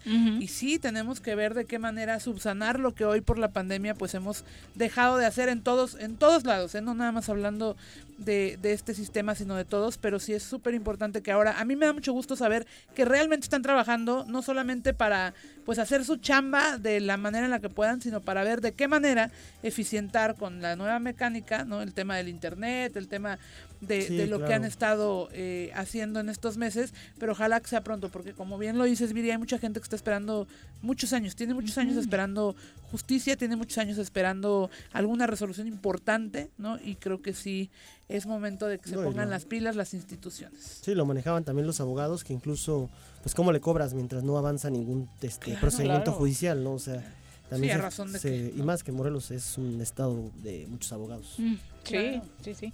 Eh, Juan López dice, eh, bueno, comentar también sobre el tema político. Se escucha el rumor de que la equidad de género tumbaría a Duque de la candidatura en Temisco. Ayer lo, lo comentábamos, parece ser que se abre ahí una posibilidad eh, para o la reelección de, de Yasmín Solano o la búsqueda de un perfil femenino para esa, ese municipio, ¿no? En dado caso que se quede firme aquel convenio. En dado caso de que no aplique el- lo firmado por Morena, ¿no? Tal y como está impugnando Morena Morelos. Eh, Charlie Peñalosa, saludos. Yuel JT también, como todos los días, gracias por acompañarnos. Ángel Razo dice, por favor, ya cuiden a Juanjo. Un día de tanto hacerlo enojar le va a dar algo de, de estar de, de tanto ardido. Dice, bueno, lo vamos a cuidar, eh, prometido. Tratamos, pero él, soli- traerle él solito se aprende. Yo sí contribuyo con la causa.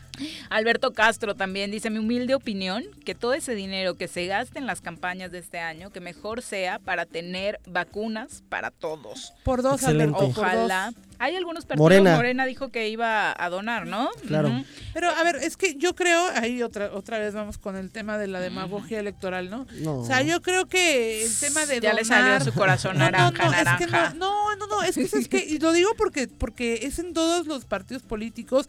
Nosotros también hemos eh, eh, hecho el, eh, esta observación de que el dinero de las campañas políticas puede, puede servir no nada más ahora para la pandemia. Se hizo eh, durante el tema del sismo, se ha, se ha Y son dos cosas. veces que Morena lo ha no- propuesto en la Cámara de Diputados No se trata de y donar, los otros justo partidos eso, justo no lo eso. han hacer. El tema no se trata de donar, el tema es porque donar pues este es como Pues es que donar es la única posibilidad que le queda a los partidos. Sí, pero no, porque hay esa discreción y perdón, en 2017 eh, ahí está la clave de lo que donó entre comillas Morena, pero al final fueron eh, prebendas electorales para determinados grupos en los estados. Estoy hablando de la Sí, administración yo de los entiendo estados. perfecto, pero ahí, Entonces, ahí es donde, no a se ver, trata de donar, se trata de, a ver, desde el legislativo, hagamos, hagamos un cambio de reglas, un cambio de financiamiento. Los partidos políticos no deberían tener financiamiento público o debería Ay, ser bravo. mínimo. Sí, claro. Pero eso es desde Pero hace creo que ya estamos de acuerdo todos en eso, no, ¿no? menos eso los partidos políticos. Menos, menos menos el los PRI, partidos, el PAN, ¿no? los de siempre. Por Dios. No, nosotros, discúlpame, pero sí, Eh, incluso este, tenemos. Discúlpame, pero perdóname. Sí, no, no. tenemos iniciativas en la congeladora que tienen que ver. Lo que pasa. Ahí es donde entra la que demagogia, porque es la que congeladora es que decían que era una pasa- reducción del no, 70%. lo que pasa es que lo que, lo que, lo que Morena quiere es seguir siendo cabo, el partido, seguir siendo el partido que tenga más dinero, porque entonces otra vez empezamos con la distribución a través de votos en lugar de una distribución equitativa por cada campaña electoral o por cada proceso. Ese es el asunto, que Morena no quiere perder los mil millones de ventaja que tiene sobre los demás partidos políticos.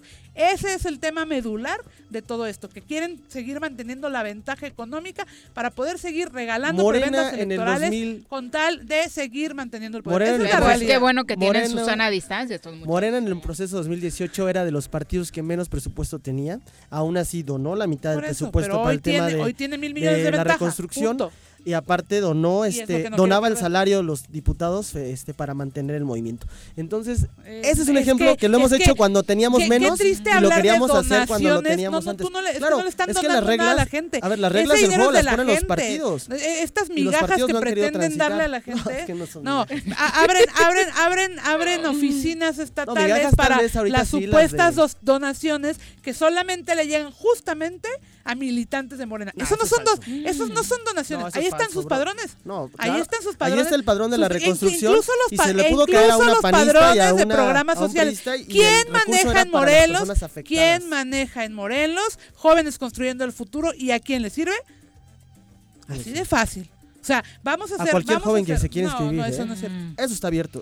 La convocatoria, eso sí es, eso sí lo puedo asegurar. No, los Cualquier programas joven que sociales siempre han sido. un- Y además con las prácticas. No, y son un de derecho siempre, constitucional hoy, a, a Sí, diferencia no, bueno, de son un derecho momento. constitucional que está, está reservado para cierto grupo que apoye a cierto grupo. Jorge Armando Arroyo, me parece que es un mensaje para ti, eh, Mirel. Dice, ya que AMLO está siendo flexible y reconsiderando estrategias, debería copiar el gobernador de Movimiento Ciudadano en Jalisco las siguientes acciones pertinentes. Bueno, dice que AMLO tal vez debería copiarle al gobernador de Jalisco las siguientes eh, opciones que puso. Uno, endeudar a su estado para comprar pruebas rápidas y luego siempre no comprarlas. Dos, en pleno semáforo naranja, abrir un estadio de fútbol para 7 mil personas. Eh, tres, salir fiesta nocturna, ligar, comer pizza y beber. Cuatro, provocar la muerte de un ciudadano a manos de su policía. Cinco, provocar caos y aglomeraciones en transporte público con un programa llamado botones de emergencia. En este mismo sentido, AMLO también podría copiar acciones de Alfaro en materia de seguridad. Obvio, todo es ironía. Por favor, partidos políticos, más amor por México y traten de comprender que todo es por el bien común. Me voy a quedar con eso último, eh, mi querido Jorge Armando. Jorge Armando, porque sí, tienes toda la razón en varios de tus puntos, pero también eh, vamos a hacer eh, un análisis muy objetivo sobre si alguien que va a comer una pizza o alguien que se daba de vacaciones en plena pandemia ah, en, en el, en el aeropuerto más concurrido de este país, ¿no? Que tiene, que además en sus alrededores está comprobado que al principio de la pandemia, durante los primeros seis meses, fueron la mayoría de los contagios en la Ciudad de México, porque el aeropuerto entra y sale muchísima gente. Después en un hotel que, pues, bueno, su familia, la familia del doctor López Gatel, me parece que tiene mucho dinero porque tienen un hotel maravilloso en donde él dice haber pasado el fin de semana. Entonces, vamos a mencionar las cosas, vamos a hacer, vamos yo estoy consciente de que los partidos políticos deben dejarse de politiquerías y debemos empezar a pensar en lo más importante que es la vida humana. Esta pandemia nos vino a dar una cachetada y decirnos basta de sus politiquerías, basta de lo que ustedes quieran como poder, de sus cuotas de poder que se reparten entre ustedes en las cúpulas y hagan algo porque en este país la pandemia no nos arrastre.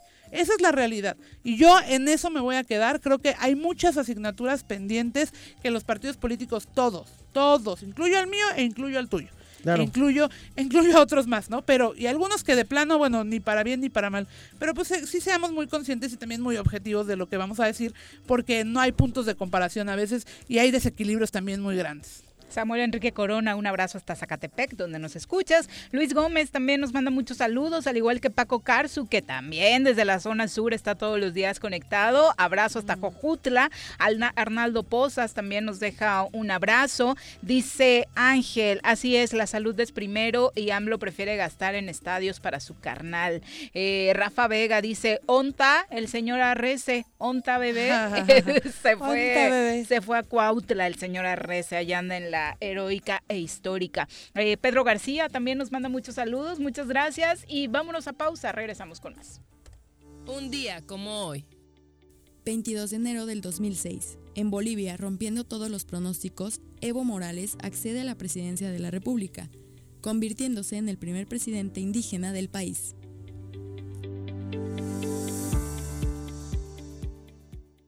Quédate en tu puta casa. Casa. Quédate. Y escucha. Tus contribuciones fundamentales para continuar prestando servicios públicos de calidad en Jutepec. En enero obtén 14% de descuento en el pago de tu impuesto predial, 50% a favor de jubilados y pensionados, personas de la tercera edad, discapacitados y madres solteras. Más información en el número de teléfono 777-404-3581, extensión 306 o al correo electrónico predial.jutepec.gov.mx. Ayuntamiento de Jutepec, gobierno con rostro humano. ¿Te gustan los caballos? ¿Tienes uno? ¿Sabes montar? ¿No? ¿Quieres aprender? Conoce los beneficios de hacerlo en Rancho de la Media Luna en Huitzilac. Contáctanos al 777-155-1062.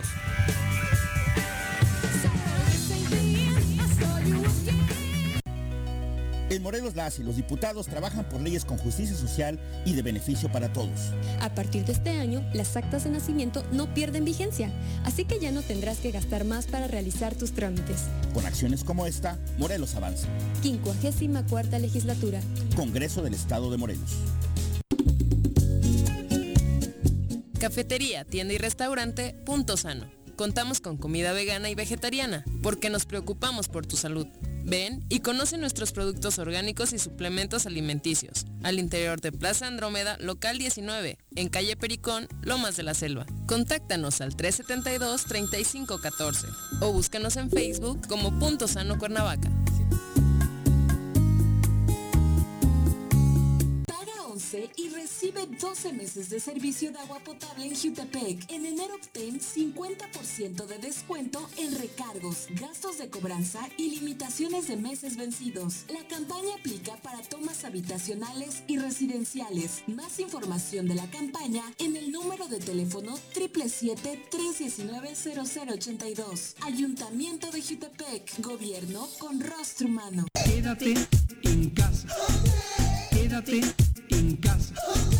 Quédate en casa. Quédate en casa. Quédate, quédate, quédate. Y escucha.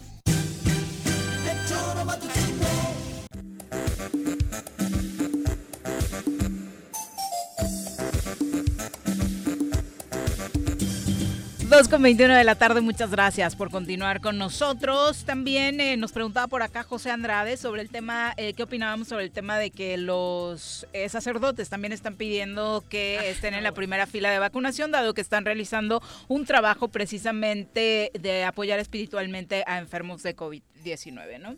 Ah, bueno, creo que si nos estábamos quejando por el tema claro. de priorizar a, a Claro. algunos grupos relacionados con eh, la política, pues me parece que, Es que pues, cuando uno va a realizar este trabajo de visitar a los enfermos tendría que ser Claro, y es complicado, o y sea, tomando todas las precauciones, obviamente. Hay, hay una polémica y ha- hay discrepancias obvias de, de- de la afinidad religiosa que se tenga, pero la realidad es que las, digo, bueno, los sacerdotes, las eh, religiosas, pues no son personas que tengan alguna prioridad más que la que tenga que ver con sus edades y demás.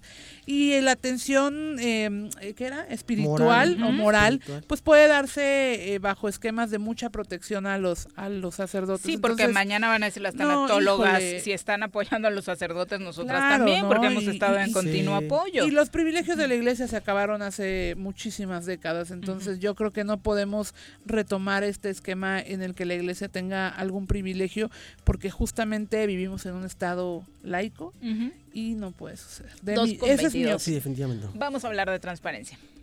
Voy a presentar mi informe de gobierno como presidente municipal. Hemos pavimentado 32 calles y colocado Oye, 1,200 eso no es cierto. En toda mi colonia no hay luz y menos agua. Sí, tu alcalde miente. Los de Morelos rinde cuentas dicen que en este municipio se han desviado recursos. Voy a buscar esos datos. Transparencia sí o sí, para construir mejores gobiernos. Mi querido Roberto, ¿cómo te va? Muy buenas tardes. Hola, Viri, buenas tardes. Miguel Jesús, Buenas tardes. Hola, buenas tardes. Un abrazo. Bueno, pues de nueva cuenta muy interesados en las cifras que has estado manejando a través de Morelos Rinde Cuentas esta semana. El feminicidio, el secuestro y el robo a banco desafortunadamente siguen siendo delitos eh, muy fuertes en Morelos. Cuéntanos. Sí, así es. Revisamos la información que se publicó en estos días en el Secretario Ejecutivo del Sistema Nacional de Seguridad. Información que le envían a la Secretaría de Gobernación de todos los estados. Son datos oficiales que se pueden descargar, que están ahí en, en la página de esta institución. Y con eso revisamos y comparamos a Morelos con los demás estados. Eh, revisamos cerca de 15, de 15 a 18 delitos y de ahí lo que, como tú lo has comentado, Viri, el, en tema de feminicidio, secuestro y robo a banco, Morelos es primer lugar. Esto medido por cada 100.000 habitantes para hacerlo de una manera eh, equitativa y que pueda eh, realmente representar lo que sucede de acuerdo a la población de, de cada estado. Oye, Entonces, eh, del sí. feminicidio, por ejemplo, no nos sorprende. Estamos regularmente escuchando estadísticas, noticias relacionadas con la violencia en contra de las mujeres que termina teniendo como su punto más álgido eh, este delito. El robo a banco, cada quincena es la es. nota del día. Chequen los periódicos 15, 16, robo a banco es el pan nuestro de cada día. Pero del secuestro incluso muchas autoridades han estado eh, haciendo énfasis, incluso ex autoridades con las que hemos platicado ahora, eh, hablando de que este delito pues era en épocas de Carrillo Lea claro. y demás, Que que, ya se ahora ya no existe, ¿no? Sí, eh, bueno, aquí están los datos. Esta es información que efectivamente sí existe. Incluso eh, algo que creo que todavía no se hace, que se hará también en las siguientes semanas o meses, es revisar este efecto, porque ahora estamos en un, en un año que es eh, totalmente diferente, que es atípico con la- el tema de la pandemia, donde la movilidad, eh, aunque, aunque sí hay que decirlo, se ha, movido, se ha recuperado un poco más, fueron meses en los que la movilidad se, se bajó en, en todo el país. Entonces el tema de la, de la delincuencia, tanto en Morelos como en, en el país, también tiene que analizarse en esa óptica. Y aún así con, con esa falta de movilidad en la que la gente o muchas personas permanecieron en sus casas, también hubo delitos y este del secuestro, pues también es uno de ellos, ¿no? Y que pues desafortunadamente, aunque hay otros estados que en números totales tienen un mayor número de secuestros, Morelos por su población, que es de cerca de dos millones de habitantes, pues se, se destaca en ser el primer lugar en este en este rubro, junto con el feminicidio y el robo a banco, que como dices, cada 15 días, y efectivamente hubo 27 robos a banco en el en el año 2020, esto implicaría que prácticamente pues eh, cada 15 días habría uno, ¿no? Exactamente. Y la Pues verdad sí. es que terminamos enterándonos todos porque estamos eh, con las sucursales, obviamente aparte por las condiciones de la pandemia, con eh, llenas últimamente. Pero no son los únicos. eh, en esta lista que compartiste a través de las redes sociales y del informe de Morelos Rinde Cuentas, vemos robo a transportista, tercer lugar, robo de vehículo, tercer lugar, eh, robo a casa habitación, homicidio doloso. Eh, ¿En qué delito eh, andamos bien? Sería la pregunta. Pues mira, eh, y lejos de decir que Y andamos bien hay un sería andar en los últimos lugares, ¿no? Hay uno que nos llamó la atención, habitación. que Ajá. es el, de, el delito de este uso indebido de funciones, o sea, el delito contra funcionarios públicos. Ahí estamos en los últimos lugares, estamos en el lugar 25, No, pues en un en estado donde 25 hay corrupción, donde se ha señalado muchos este, eh, actos eh, indebidos por servidores públicos, y justo en ese estamos en los más bajos. A ver, no explícanos exactamente, para la gente que nos escucha, eh, qué implica exactamente ese delito. Pues hay un delito que se llama el delito cometido por servidores públicos, que son delitos de corrupción en el ejercicio de- del servicio público de, de- de diversas formas. Son denuncias que se presentan contra las autoridades, contra los funcionarios públicos. Y en ese rubro, en Morelos, estamos eh, bajos. Estamos en el lugar 25 a 7 eh, eh, o de los últimos 7. Es decir, pues digamos que no casi no sucede o que hay muy poco, muy pocas denuncias no hay contra denuncias. servidores públicos. Pero es no eso, hay falta de denuncias, denuncia. No, yo creo que lo que lo que realmente hace falta o no se ha dado es la, eh, la investigación, que lo tendrían que Ah, hacer, claro. eh, por ejemplo, la Fiscalía Anticorrupción, Anticorrupción. la Auditoría del Estado, que es la que tendría que presentar Acéfala. denuncias contra los servidores públicos por el mal ejercicio de los recursos. Esas instituciones como la Auditoría, la ESAF, las Contralorías Municipales no están funcionando correctamente, que por eso eh, es, es- es un, es un estimado, por esa causa no podríamos tener eh, quizá el, el adecuado número de denuncias contra servidores públicos. Ok, Sí, interesante, ¿no? Cuando, por ejemplo, la revista Campaign and Elections pone al estado de Morelos como el primer lugar en percepción de corrupción. O sea, Sí, eh, por eso decía que sí era la falta de tema. denuncias, porque precisamente lo que el análisis que se hace y lo que vemos habla mucho de, de corrupción en diferentes espacios públicos. Sí, y, y al parecer sí es, es eso, o sea, no hay pocas denuncias de- de corrupción, pocas carpetas de investigación. Entonces, eh, uno es la falta de, de- instituciones, bueno, sí hay instituciones, el problema es que no están eh, vigilando, no están auditando correctamente. Y la otra es que la, denuncia, pues quizá no llegue este, ni siquiera a presentarse, ¿no? Se queda en un primer paso, eh, quizá también el propio ciudadano eh, no siente confianza en las instituciones en denunciar y entonces todo esto pues implica que eh, haya pocas denuncias contra servidores públicos y pues desafortunadamente en este rubro que tendríamos también que destacar pues ahí y eso demuestra que hay una gran impunidad en, en el Estado. Oye, como siempre, recordarle al público que no son cifras que tú te inventas o que acomodas a tu gusto. Como bien señalabas al inicio, son cifras que desde el ámbito nacional se están dando a conocer. Sí, así es. Estas son eh, cifras oficiales descargadas del Secretario Ejecutivo del Sistema Nacional de Seguridad Pública, lo pueden buscar así. También nuestras fichas que hemos publicado, en la parte de abajo está eh, la liga, pues es complicado seguirla, pero ahí está la liga para que puedan eh, seguir la información, puedan descargar los datos y también hacer el análisis que se requiere. Entonces, este, pues, es, es parte de lo que la misma autoridad debería estar haciendo. Ellos mismos deberían de publicar esta información, decir, bueno, estamos así, tenemos que hacer esto para mejorarlo. Esas son las políticas públicas que vamos a implementar, pero pues no, no sucede, ¿no? Oye, ¿y en qué lugares podemos consultar esta información hablando de esta y otra que comparte cotidianamente Morelos Rinde Cuentas? Muchas gracias. Con mucho gusto están en nuestras redes sociales, en Twitter como Rinde Cuentas Mor y en Facebook como Morelo Rinde Cuentas, ahí pueden encontrar la información.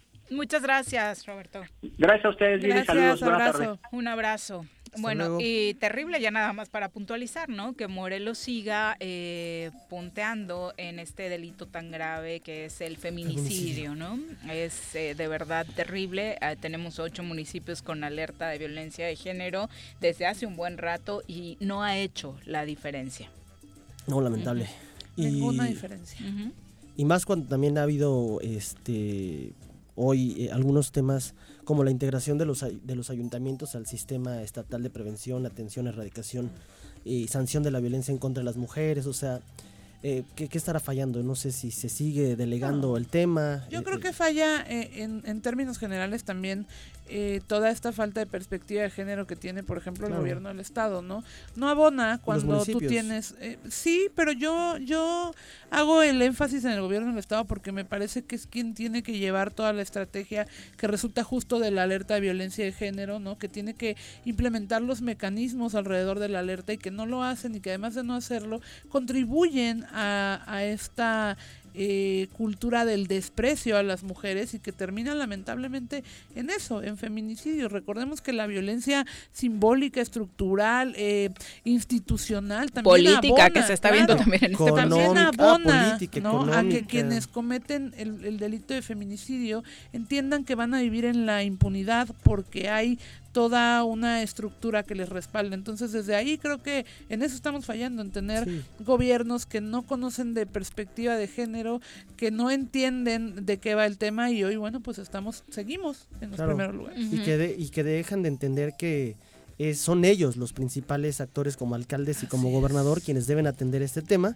y terminan delegándolo, ¿no? Ahí a- enconándolo en algún instituto y personificando el tema, ¿no? Y es terrible que siendo un tema tan importante donde estamos punteando en el país, Claro. la primera autoridad, como dice Miguel del Estado, a veces ni siquiera se presenta a las reuniones, ¿no? De este de este asunto para buscar estrategias de solución. Pero ya que estábamos hablando también de violencia política, ayer platicábamos, por ejemplo, con Meggy Salgado, ¿no? En torno al panorama que se vislumbra para el- la próxima No, elección de terrible. 2021, donde de nueva cuenta y a pesar de que hay una ley de paridad y a pesar de que los partidos no solamente tienen que conceder, sino que por ley están obligados a promover la participación de las mujeres, no escuchamos de candidatas, no escuchamos que la discusión sea en ese sentido, sino que están copadas otra vez las candidaturas, entre comillas, Claro. importantes para los varones. Pero además, a ver, se vislumbra una elección, evidentemente ya ni siquiera vale la pena como hacerla, eh, reiterarlo, pero evidentemente atípica en muchos sentidos, no solo la pandemia, sino también lo que,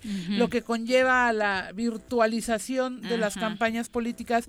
Y lo que se vislumbra es un escenario de violencia política a un máximo nivel. O sea, eh, expertos lo han dicho, 2018 se va a quedar muy lejos de lo que va a suceder en 2021 en el tema de violencia política contra las mujeres, porque además justamente es eso. Hoy se están obligando a todos eh, los partidos políticos en todos los estados a eh, candidatear a las mujeres sí o sí. O sea, aquí ya no hay, porque además Pero los partidos es hacen sus o sea- fórmulas, ¿no? Y este, quito dos mujeres, pero pongo un hombre, pero hago, pero deshago. Porque Porque les permiten los huecos de la ley hacerlo de repente. Y hoy creo que hay menos flexibilidad de parte incluso de los soples, ¿no?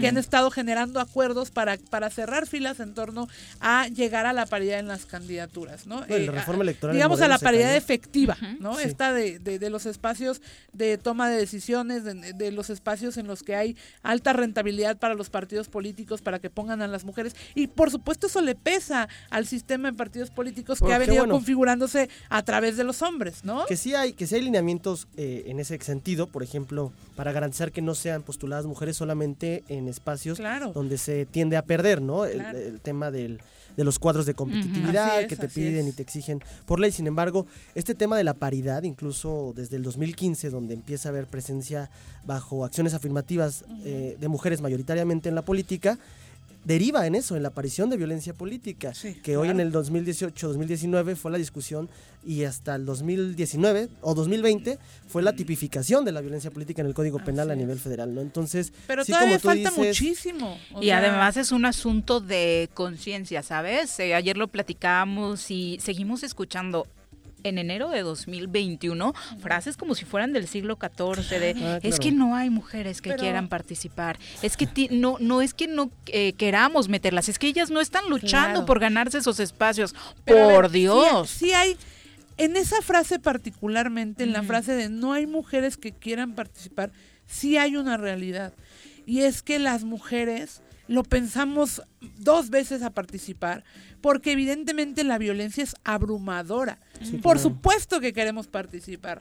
Es nuestro deseo participar porque habemos muchísimas mujeres capacitadas en el estado de todos los partidos políticos o de la ciudadanía para participar. Pero claro, claro que sabemos que entrarle a este juego implica un desgaste a veces eh, que puedes, puedes pagar con la vida. Claro. ¿no? Y A ese extremo, visto, A ese extremo. Claro, pues entonces se les hace muy fácil decir, es que no hay mujeres que quieran participar. No, es que las mujeres le pensamos doble porque hay un sistema creado para que nosotras eh, seamos no solamente invisibilizadas, sino violentadas a través de las, incluso de las campañas políticas. Bueno, Entonces, vivimos en un estado en donde en el día uno fue asesinada una alcaldesa tras su toma de protesta en el municipio de Temisco, Y donde ¿no? aunque en la constitución se diga que tiene que existir paridad en el gabinete, no existe. Donde síndicas hablan de Claro. repercusión eh, económica Claro. y laboral por parte de los Donde titulares. hay regidoras a las que les ponen a barrer el ayuntamiento. O sea, hay muchas cosas que todavía no hemos avanzado. Entonces, evidentemente, la violencia política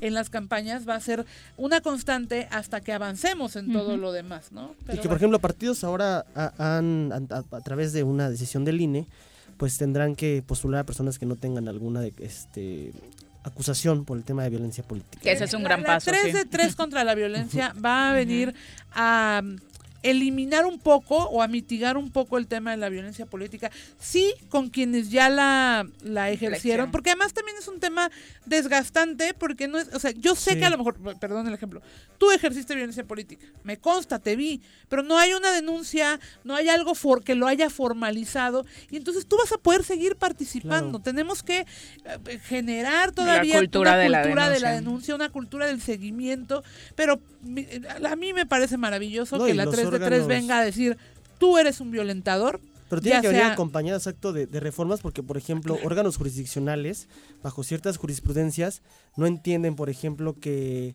quitarle comisiones importantes a las mujeres Claro, es violencia, es violencia política. política. Y entonces ellos lo Claro. salvaguardan como un derecho, que, ah, es que está de vocal, aunque sea Claro. de la comisión de menos importancia, Sí. ya con eso está salvaguardado su derecho, ¿no? Entonces tiene que Bueno, venir lo vimos este eh, En en, esta en esta- en legislatura. esta legislatura, ¿no? También eh, hay que A ser bien- Zapotitla presidiendo la. Comisión de Equidad, ¿no? Que ha sido la peor burla. de sí. abuso sexual. O sea, además todo el tiempo que está pasando con ese tema particularmente. Sí, claro. No es posible que tengamos justamente en un estado en el que estamos en el primer lugar de feminicidios a personas que sean autoridades con denuncias de violencia, de abuso sexual.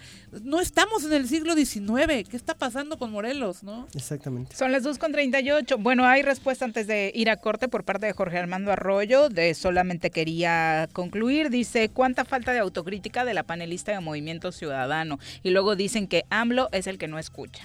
Muy bien, leído. 2.38, volvemos. Dos rayitas. En tu puta casa, quédate en tu puta casa. Quédate. Y escucha. Pesar de la contingencia, el gobierno con rostro humano de Jutepec continúa apoyándote. No estás sola. En la instancia municipal de la mujer te proporcionamos asesoría jurídica y orientación psicológica. Comunícate al número de teléfono 777-320-3030. Ayuntamiento de Jutepec. Gobierno con rostro humano. ¿Quieres interactuar con nosotros? Búscanos en nuestras redes sociales como El Choro Matutino. Agréganos en WhatsApp al 777-443-4208. ¿Y por qué no? Sintonízanos desde la página web www.elchoromatutino.com. También puedes llamarnos a cabina al 311-6050. De lunes a viernes, de 1 a 3 de la tarde por Radio Desafío. Somos la mejor revista informativa del país. Somos... En Morelos las y los diputados están cumpliéndole a la ciudadanía. Aplicamos políticas de austeridad y racionalidad del gasto y ya logramos saldar la deuda de 82 millones de pesos que nos heredó la legislatura anterior. Con acciones responsables, Morelos avanza. 54 legislatura. Congreso del Estado de Morelos. Si quieres consentir a tu mascota, el mejor lugar para hacerlo es Clínica Veterinaria Mundo Mascota. Contamos con consultas, medicamentos, accesorios, alimento y servicio de pensión. Además, tenemos servicio a domicilio. Ubícanos en Avenida 10 de Abril, número 1210, Colonia Granjas, o llámanos al teléfono 169-2128. Clínica Veterinaria Mundo Mascota. El gobierno de Jutepec te recomienda evita cambios bruscos de temperatura, abrígate bien, consume Consume frutas y verduras para mejorar las defensas de tu cuerpo. Si presentas fiebre o alguno de los síntomas gripales, acude a alguno de los 12 centros de salud en el municipio. Más información en el número de teléfono 777-309-1609. En un horario de 9 a 16 horas. Ayuntamiento de Jutepec. Gobierno con rostro humano. Quédate en casa. Quédate en casa. Quédate en casa. Quédate en casa. Quédate, quédate, quédate. Y escucha. Dos con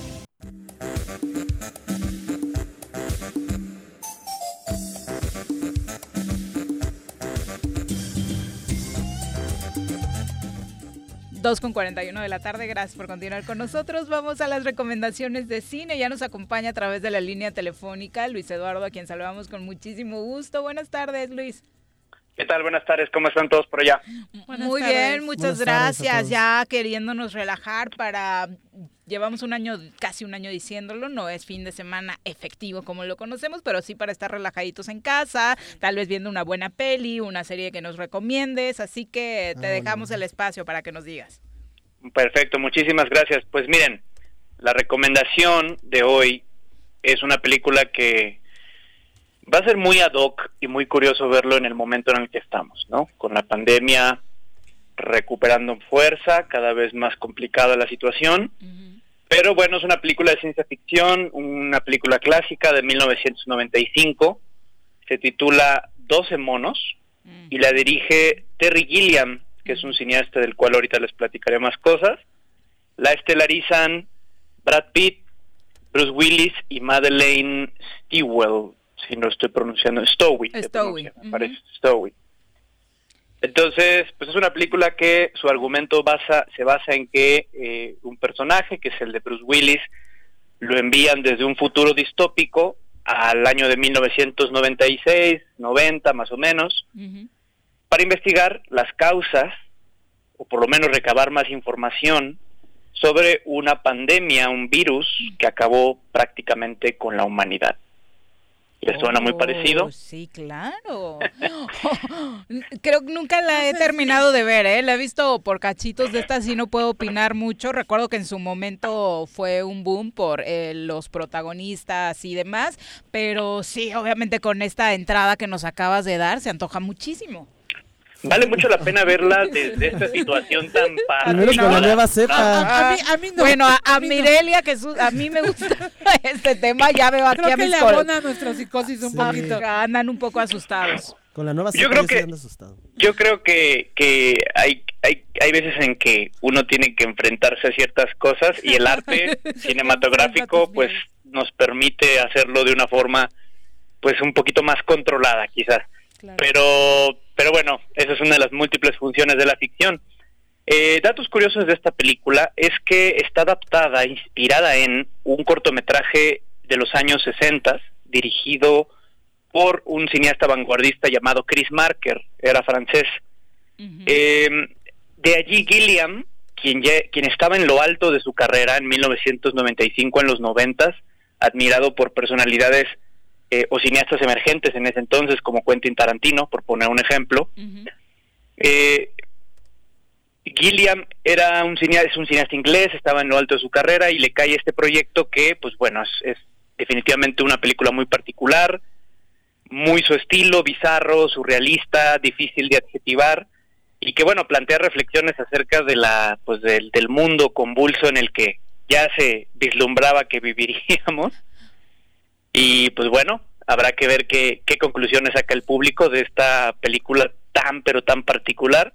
Oye, ¿y trae reflexiones eh, filosóficas acerca del sentido de la vida o, o qué mensaje no, nos deja? Digamos que siendo una película de Gilliam no es No. tan fácil eh, eh, como que reducirla a una metáfora. Hay ahí una serie de, de situaciones complejas acerca del, del, ser humano, acerca de, la- de lo que es la verdad. Hay un desarrollo interesante de personajes que nos lleva a cuestionar ciertas cosas. Eh, es un cineasta muy particular. Digamos que no es la típica película, eh, pese al hit de taquilla que esto fue, pues es una película muy sui generis, muy, muy, muy particular. Andrea Vázquez dice que tal vez sea la mejor actuación, eh, que es fan de Brad Pitt y seguramente dice que fue su mejor actuación, ¿será? Pues francamente es una actuación tremenda que algunos opinan que él puso pues las luces, los reflectores encima de Brad Pitt. Estuvo nominado a los Oscars de hecho por esta actuación en la categoría de actor de reparto. No la ganó, pero sí ganó esa misma categoría en los Globos de Oro, por ejemplo. Ok, entonces digo, por la época y viendo eh, las fotos de Brad Pitt, supongo que fue cuando se le empieza a quitar el mote de solo ser el niño bonito de Hollywood, ¿no? Totalmente, de hecho su personaje es una persona mentalmente inestable, decadente, una especie de loco revolucionario, un personaje difícil de clasificar, que eso es lo que pasa con esta película. No nos la pone fácil. Como otras películas de Hollywood, pues terminan pues, terminan reduciéndose a una frase, a una moraleja. Aquí la cosa parece ser más compleja. Oye, y mm, sin spoiler ni nada, eh, por- bueno, muchos ya la vieron, ¿verdad? Yo, yo no. Eh, el tema del título me llama la atención, que no has mencionado la palabra mono en ningún 12 momento. monos. ¿Qué tiene que ver? Seguro salen de ahí, ¿no? Los virus. Mm, sí, sí, efectivamente, por ahí viene la cosa. Eh, hay una organización en la película que se llama 12 monos, que pues digamos que en los primeros dos actos, o el, por lo menos el primer acto, pues es una incógnita, pero se sabe que están relacionados con lo que le pasó al mundo y que acabó pues con el noventa y tantos por ciento de la población. De hecho, el ser humano está lo- Mire, él no la va a ver con ese porcentaje que le acabas de decir. Imagínate, imagínate nomás, si, si el ser humano se vio obligado a vivir en los subterráneos y la naturaleza recobró su espacio. Entonces son imágenes muy interesantes de Baltimore con, con un león por ahí circulando en, en un escenario histórico decadente. O sea, la película nos regala estampas muy, muy particulares. Pues se antoja muchísimo verla desde mi punto de vista. Tengo unos compañeros acá que creo que sí le sacan un poco a enfrentarse con ese tipo de contenido en 2021. Eh, como decías, Jesús. ¿Está en alguna plataforma ahorita ubicable de las de Efe- paga? efectivamente, está en Netflix, tiene poquito que la regresaron a su catálogo y me gustaría aprovechar el espacio, si me lo permiten, Claro. para invitarles el martes. Esta es la película que vamos a comentar en el Cineclub de Aprecinema, en el Cineclub virtual. Oye, que cuéntanos cómo funciona un poquito, porque Mirel y Jesús no habían estado. Ok, el Cineclub virtual es un espacio de diálogo eh, y cinefilia. Todos los martes de seis y media a ocho y media nos reunimos a través de Zoom. El enlace se publica en nuestra página de Facebook, nos pueden encontrar así, Aprecinema, como suena, junto. Y eh, la dinámica es que yo voy moderando el diálogo, eh, se suman personas de diferentes eh, partes de la República, mucha gente, por supuesto, de Cuernavaca, de Morelos, y empieza, empezamos a comentar la película, ¿no? A dialogar entre todos nosotros, y la idea es enriquecer la apreciación que tenemos sobre la misma. A Precinema, ¿verdad? Así es. Perfecto, ya lo estaba buscando por acá Jesús Está para estar interesante. el martes. Está interesante. Así es.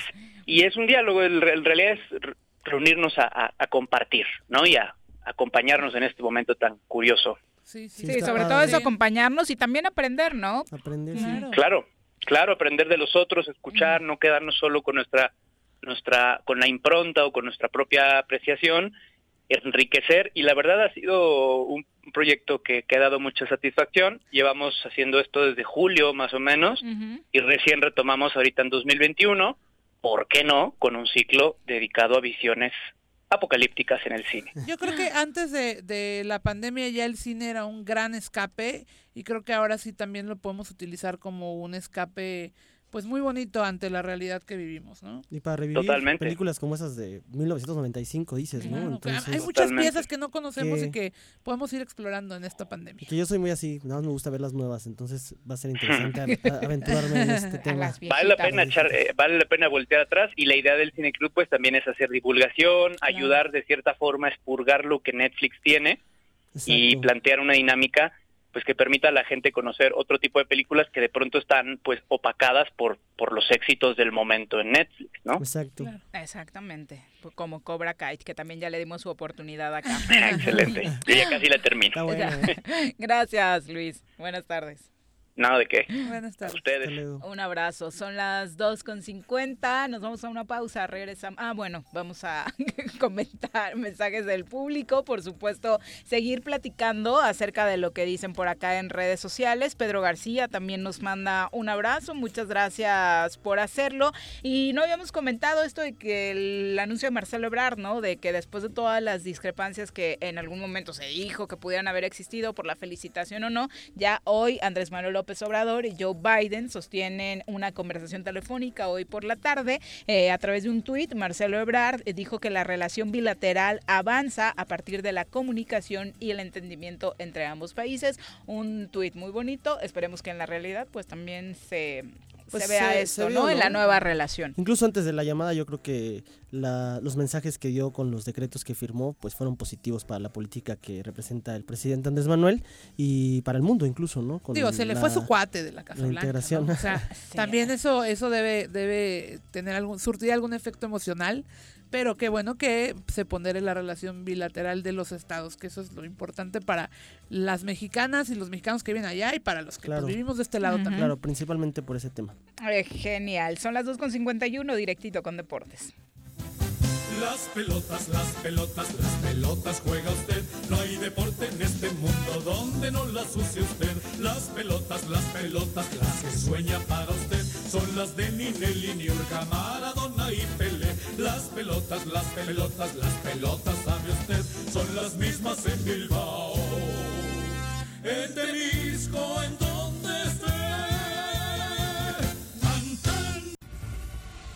Mi querido Bruno, tu reto hoy, ya que no está el señor Arrece, es mantener a Mirel entretenida con tu sección porque nunca pela a los de deportes.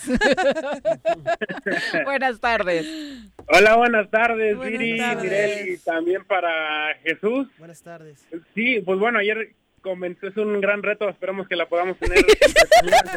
No es cierto, siempre pongo atención. ¿A qué equipo le vas, Mirel? Antes? A los Pumas. Pues ahí está. Tú también, ¿no? No, yo a las ¿No? Chivas. Ah, tú a las No, chivas. sí es también, o sea, pero con seriedad, pues. Y don Bruno es del Toluca, nada más para recordarles. O sea que está muy variada Sí. hoy la mesa. Sí, una mesa muy muy variada. Qué bueno que no hay ningún, bueno, sí hay un americanista por ahí, ¿no? No, ay, ¿qué te pasa? No, aquí en cabina, ¿no? Ah, qué bueno. No, no, el señor Arrece no vino. Por- Porque en el fondo creo que ese es el color que late en su corazón, el amarillo.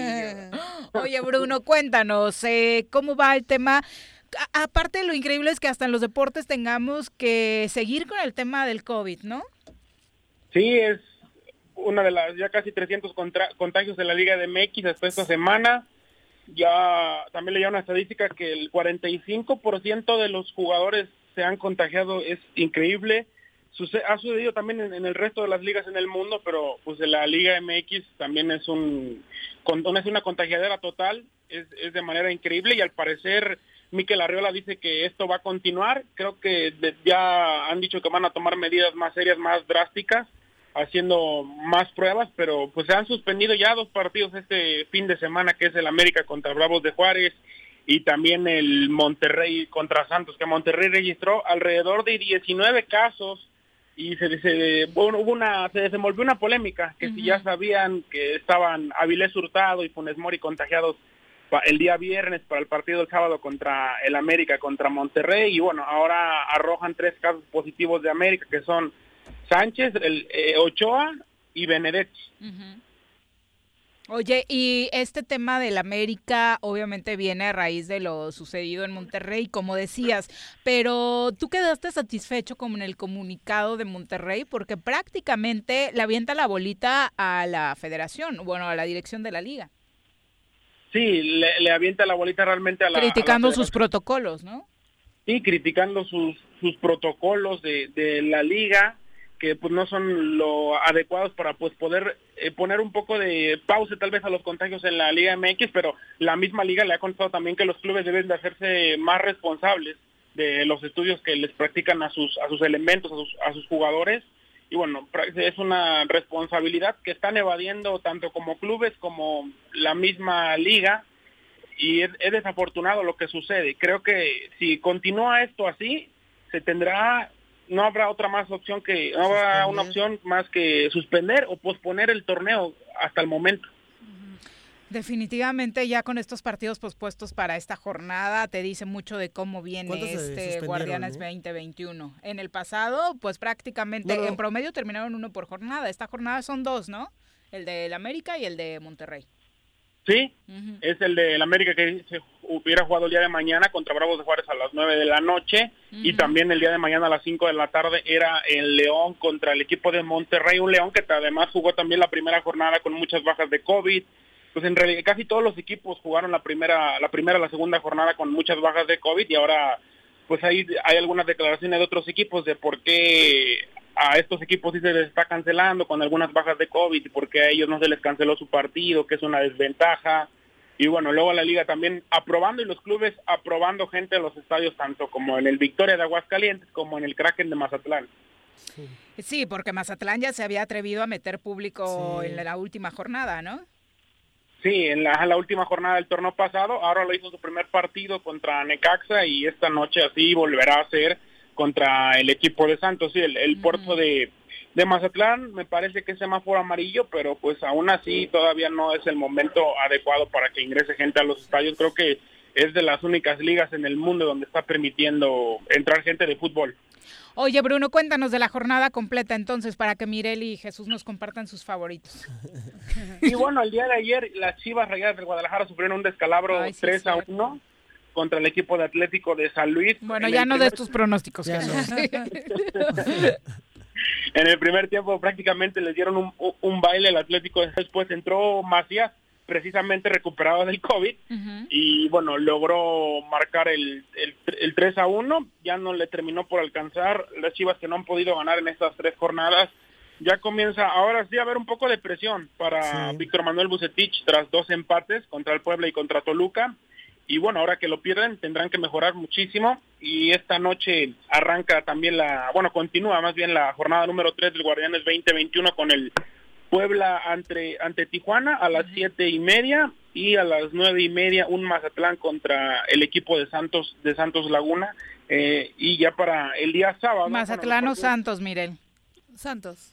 Jesús. Santos. Ok. Santos. Sí. ¿Tú, Bruno? Santos, Santos. También, ah, creo que Santos viene, viene de ganar dos encuentros muy buenos, uno a Cruzul y otro a, y otro a Tigres, y creo que Santos llega como favorito a pesar de que es eh, de que es equipo visitante.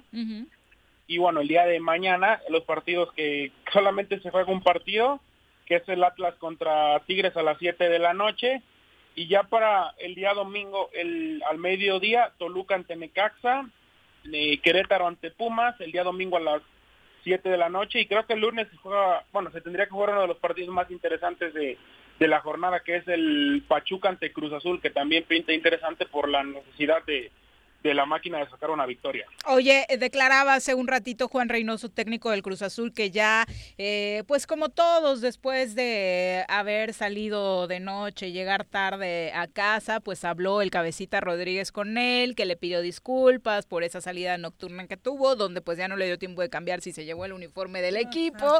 Venía No vestido de tu color, no vayas a salir con las mismas prácticas del cabecita. Miren, pero bueno, eh, mi color- el castigo va a ser, eh, pues no jugar el lunes, ¿no? Sí, lo, bueno, a pesar de que no, no jugó tampoco el fin de semana pasado contra Puebla, ahora no jugará contra el equipo de, de Tuzos de Pachuca el día lunes. Creo que deben de poner, bueno, aparte no sé, si va- creo que va a existir también una sanción Económica. Económica hacia su, hacia su sueldo para ver si así lo- los demás jugadores pues pueden pensarle un poquito más antes de cometer una tontería o una irresponsabilidad igual a que a la que cometió el Jonathan el Cabeza Rodríguez, pero creo que Cruz Azul sí lo necesita esos 13 goles que llegó a anotar el, eh, el torneo pasado cuando fue campeón goleador, no hay hasta el momento un jugador que se los dé a Cruz Azul. ¿Te- ¿Se han ido ustedes alguna vez de borrachera con la playera de Morena o de Movimiento Ciudadano? Jamás. Jamás. ¿Tú, ¿Tú con la del choro, Bruno? No, no, no, ¿No? jamás. Si encuentro fotos, Profesional, profesionalismo todo. Oye, y por cuestiones de tiempo, cuéntanos rápido del americano, ¿qué hay este fin de semana? Sí, este fin de semana se juegan las finales de, de conferencia, tanto como la, la nacional, que es el domingo a las 2 de la tarde, que es empacadores de Green Bay, de Aaron Rodgers contra los bucaneros de Tampa Bay de Tom Brady, buscando su séptimo anillo de Super Bowl. Su décimo Super Bowl de manera increíble. Si llega a 10 Super Bowls tendrá jugados. Y ya para las 5.40 los jefes de Kansas City se miden ante los Bills de Buffalo en otro buen partido por la final de la conferencia americana. Los dos campeones, tanto el de la nacional como el de la americana, se medirán en el Super Bowl el próximo 7 de febrero en el estadio de Tampa Bay, Florida. Perfecto, pues muchas gracias Bruno, buenas tardes. Gracias, Viri, y saludos a todo el auditorio. Oye, eh, nada más antes de que cuelgues, no, no hay todavía una postura oficial sobre Juegos Olímpicos, ¿verdad? No es oficial que se cancela también Tokio 2021. Todavía no hubo una noticia muy fuerte que se cancelaban esta semana, pero el gobierno de Japón está con la postura de que quiere hacerlos, con la postura de que quiere realizarlos, pero todavía continúan tambaleándose los Juegos Olímpicos, aunque el gobierno de la isla de Japón quiere que sí se realicen, aunque pues eh, se nota todavía bastante complicado porque hay muchos atletas que ni siquiera pues van a, han clasificado, están haciendo las clasificatorias para la justa veraniega, así que se mantiene todavía tambaleándose, pero el gobierno de Japón quiere que sí se realicen. Perfecto, pues muchas gracias Bruno por la información. Suerte para tus diablos este fin. Gracias, Viri. Y sí, esperamos que ganen contra Necaxa el día domingo. Bye.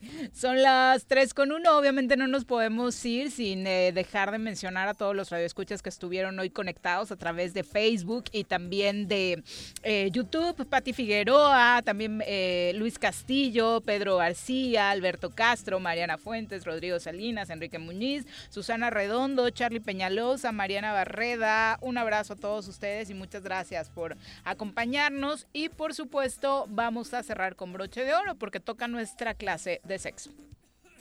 Señorita, la corneta, por favor.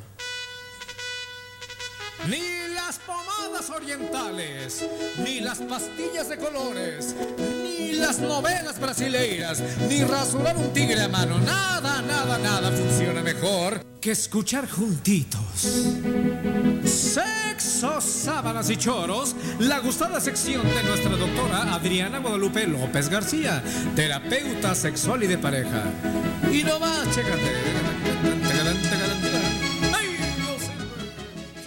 Querida doctora, ¿cómo te va? Muy buenas tardes. Hola, buenas tardes, ¿cómo están? Feliz año. Feliz año, doctora. No habíamos tenido oportunidad de saludarte. No, hombre, pero bueno, ya hay que darle con todo este año. Eh, ¿Darle qué, doctora? Pues hay que darle, ¿no? lo que lo que sus mentes cochambrosas quieran. Yo, yo quería que explicaras porque sí, las mentes de Jesús y de Mirel suelen ser muy, muy cochambrosas durante la transmisión del pues, programa. Aprovechando que están ahí Mirel y Jesús y Viri, les pregunto, esto es algo que quiero que reflexionen, quiero que reflexionen y aunque no nos compartan, ¿cómo está su apetito sexual? Ay, no, sí que compartan, doctora. No, ¿por qué? Yo, no, yo no soy tan curiosa. Oigan, Yo pero sí. sí quiero que reflexionen y también las personas que nos están escuchando, ¿cómo empiezan su año con el apetito sexual?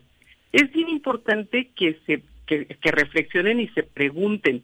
¿Se acuerdan que cuando eh, hace el año pasado platicábamos que al inicio cuando al inicio que empezó esta situación de estar en casa, de estar más tiempo juntos y demás, hubo como un aumento, un incremento en la actividad sexual. Conforme fue pasando el tiempo, las personas empezaron a disminuir su actividad sexual. Ya llevamos casi un año, Viri. Y entonces aquí la idea que yo les quiero hacer es, primero, reflexionar cómo está su apetito sexual, porque estamos viendo que el aumento de la disfunción que se llama deseo sexual hipoactivo o inhibido, que significa que bajó el apetito sexual o que está cero apetito sexual, se está volviendo más frecuente por causas psicológicas. A ver, del 1 al 10, Jesús. ¿Cómo Eh, inicias ¿cómo? 2021? Satisfecho, satisfecho. Con Pues es que ánimos de no, trabajar, pero- ¿no? Ya, De- ya- ya se está ventaneando porque yo nada más quería saber, nada más queremos saber No si te pongas hay o rojo. no. No, es que Si hay un apetito, ¿eh? Qué rojo. Está bien rojo. Está bien rojo, ya basta.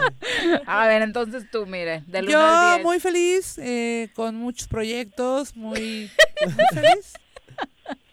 Qué bárbaras. Eso- pero fíjense, es bien importante. Por eso yo les decía, piensen aunque no nos compartan, pero piensen cómo está el apetito sexual. Pero sería normal, doctora, si alguien siente que disminuyó su apetito, que no se preocupe de más porque es algo que por el tipo de año que estamos viviendo nos ha pasado Sí, a todos. Así es, eso es a, a lo que voy. Es que no podemos normalizar una disfunción sexual. Ah, Lo que tenemos que hacer es tratarlo. Porque hay, hay situaciones, fíjense, esto que les decía de la situación psicológica es muy importante por todo lo que hay. El temor, que la gente está en el, el encierro, que a veces es así como ya se fastidiaron de alguna situación que pueda, no necesariamente que tengan dificultad con la pareja, ¿no? Sino que es como no me siento tan a gusto, tengo tristeza. Pues es esta parte psicológica que lleva a que la gente pueda tomar estrategias para resolver esa situación y no y no recaiga en su vida sexual. Claro. Porque fíjense, no es lo mismo que haya la actividad, ¿eh?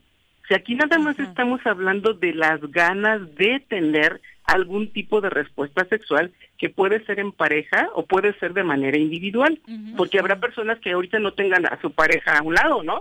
Que estén a lo mejor este cada quien en su casa, lo que ustedes quieran, pero aquí es como reconocer, a ver, ¿cómo estás? ¿Ya viste si te bajó el apetito? Si realmente tu deseo ya no está como antes, o habrá personas que nos digan, "No, hombre, yo estoy con unas ganas que ya estoy esperando que cambie el semáforo para poder reunirme con mi pareja, ¿no? Así de Pero- cada que anuncian una nueva cepa me dan más ganas. de Habrá de esos intensos, ¿no? Pero yo creo que, o sea, no, no, no sé, pero creo que podría ser porque tenemos en la cabeza como justo esto, ¿no? Otras cosas, otras prioridades. Lo económico. Y, y- y dejamos un poquito de lado como pensar en, en, no nomás en el tema del sexo, sino en romancear, en, ¿no? En cosas que, Ajá. que usualmente sí están en nuestra cabeza como con, con, con más tiempo, pero yo creo que tiene que ver pues con eso, con que estamos preocupadas y preocupados por lo que está pasando, ¿no? Sí, y tienes mucha razón. Sin embargo, ¿qué creen? Esto, e- esta parte de la sexualidad, también, también vale mucho la pena no dejarla caer. ¿Saben? Porque en esto que tú decías de, de romancear, a lo mejor hasta el juego, y cuando la gente tiene deseo, no necesariamente estoy hablando del coito, sino que en algún momento es, oye, pues eh, podemos hacernos un masajito, bañarnos juntos, este, El filtreo, jugarnos ¿no? acá un, un pócar de ropa, o sea, de prendas, o sea, hagamos algo para que no venga abajo, ¿no? Y Pero se eso- lo pueden pasar ¿Cuántas bien ideas? padre. Pero eso quienes tienen pareja, ¿no? O también bajan las personas que están solteras que pues ahora no pueden ni convivir, salir, conocer personas. No, bueno, pero él, o sea, o sea, no tiene, no está, no ne- necesitas tener una pareja para tener, ¿no? O sea, como deseo sexual. O sea, eso sí, no. Claro. Bueno, De- pues, y de hecho, fíjense, Hasta me por eso, trabé porque es un tema muy cabroso. fíjense, cuando, cuando yo Ya estaba a punto la- de soltarlo, ¿viste? nomás puse la... Oigan, cuando hablo de la autoestimulación, no necesariamente estamos hablando de dedícate a los genitales, ¿saben? Claro, claro. El- el- que la gente se apapache, que se pueda poner ahí el, el masajito, la musiquita que lo puede llevar a relajarse y si quiere entretenerse más y bueno, ya tener algo más genital, bueno, ¿no? Pero lo que voy es no no dejar como que esto recaiga porque también genera bienestar. Recuerden que en el momento del orgasmo, si estamos hablando de algo genitalizado, lleva a la secreción de endorfinas, hay oxitocina, hay liberación de sustancias en nuestro cerebro que nos generan bienestar. Por eso la gente se siente después así como, ah, qué rico, ¿no? Y, y si hay romanticismo, si están con su pareja, o aunque no estuvieran con su pareja, esta liberación en el cerebro de sustancias que generan bienestar es importante para seguir adelante. Entonces, yo la invitación que les hago es, a ver, pon atención, si algo está mal, atiéndelo. Hay que buscar estrategias, ¿no? Y si está alejada de tu pareja por alguna circunstancia, ya les comentaba la vez pasada, es importante hablar de lo que te tiene preocupada y preocupado.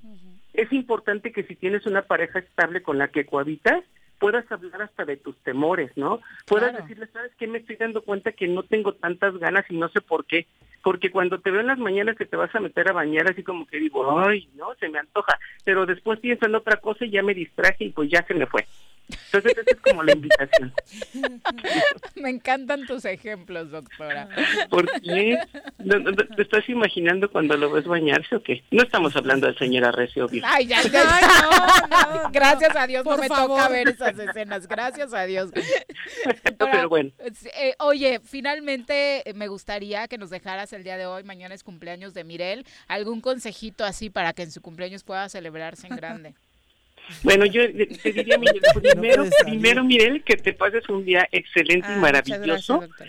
Y algo que es bien importante como para la parte de, de- del erotismo y también de la parte afectiva. Apapáchate mucho, ¿no? Eh, Hay que, hay que apapacharnos con lo que te gusta dentro de los placeres. Come rico, ¿sí? Si tienes una musiquita que te agrade, eh, pásatela rico. Si tienes la posibilidad de que te den un masaje, el que tú quieras, desde relajante hasta erótico, pues adelante. ¿no? Piedras calientes para empezar. Podría ser algo así maravilloso. Y pues que el postre sea lo que tú decidas que sea. Ay, dinos cuál es el postre. yo no ¿eh? Nos, Ay, nos bueno, cuentas cuál fue el postre. A lo mejor Miguel quiere un pastel de chocolate. Oye, Miri, ¿te acuerdas de esa crema chantilly untada en el cuerpo? Ay, sí, doctor. Antes traías muchas cosas exóticas a cabina. Bueno, pues algo por Grandes el ideas, estilo, ¿no? grandes Sí, la verdad. Doctora, Miguel, un chocolatito la hay, una, una cremita así chantilly puesta donde tú quieras. Y bueno, ¿no? Muy Ese va a bien. ser el postre. fuera imágenes. Lo vamos a tomar en cuenta. El propio pastel, ¿no? El propio pastel, claro, ¿por qué no? Esperando en mi casa. Doctora. Ya se puso roja también, era Ahí para que empataran acá con Jesús. Sí, Doctora, ¿verdad? muchas gracias por tus Muchas gracias a consejos. ustedes. Que tengan bonito día, bonito fin de semana. Oye, y seguimos invitando al público si tiene alguna duda, algún consejo que necesite, ¿te puede escribir?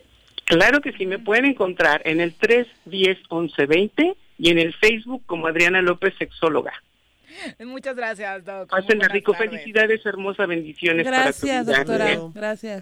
Qué gusto escucharte, doctora. Buenas tardes. Nosotros ya nos vamos. Jesús, gracias por acompañarnos. Gracias por invitarme. Aquí vamos a estar. Y Mirel, muchas gracias y muchas felicidades. Sabes que te Mirel. queremos mucho en este programa y te deseamos lo mejor para el día de mañana, que es tu cumpleaños, y obviamente que sea un 2021 muy exitoso. Como dicen ahora, una vuelta al sol.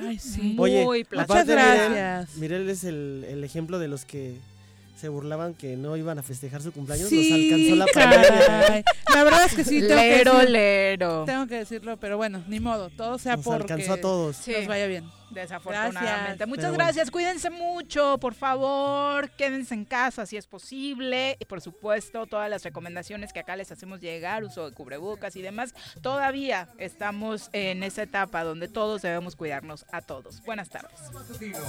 Por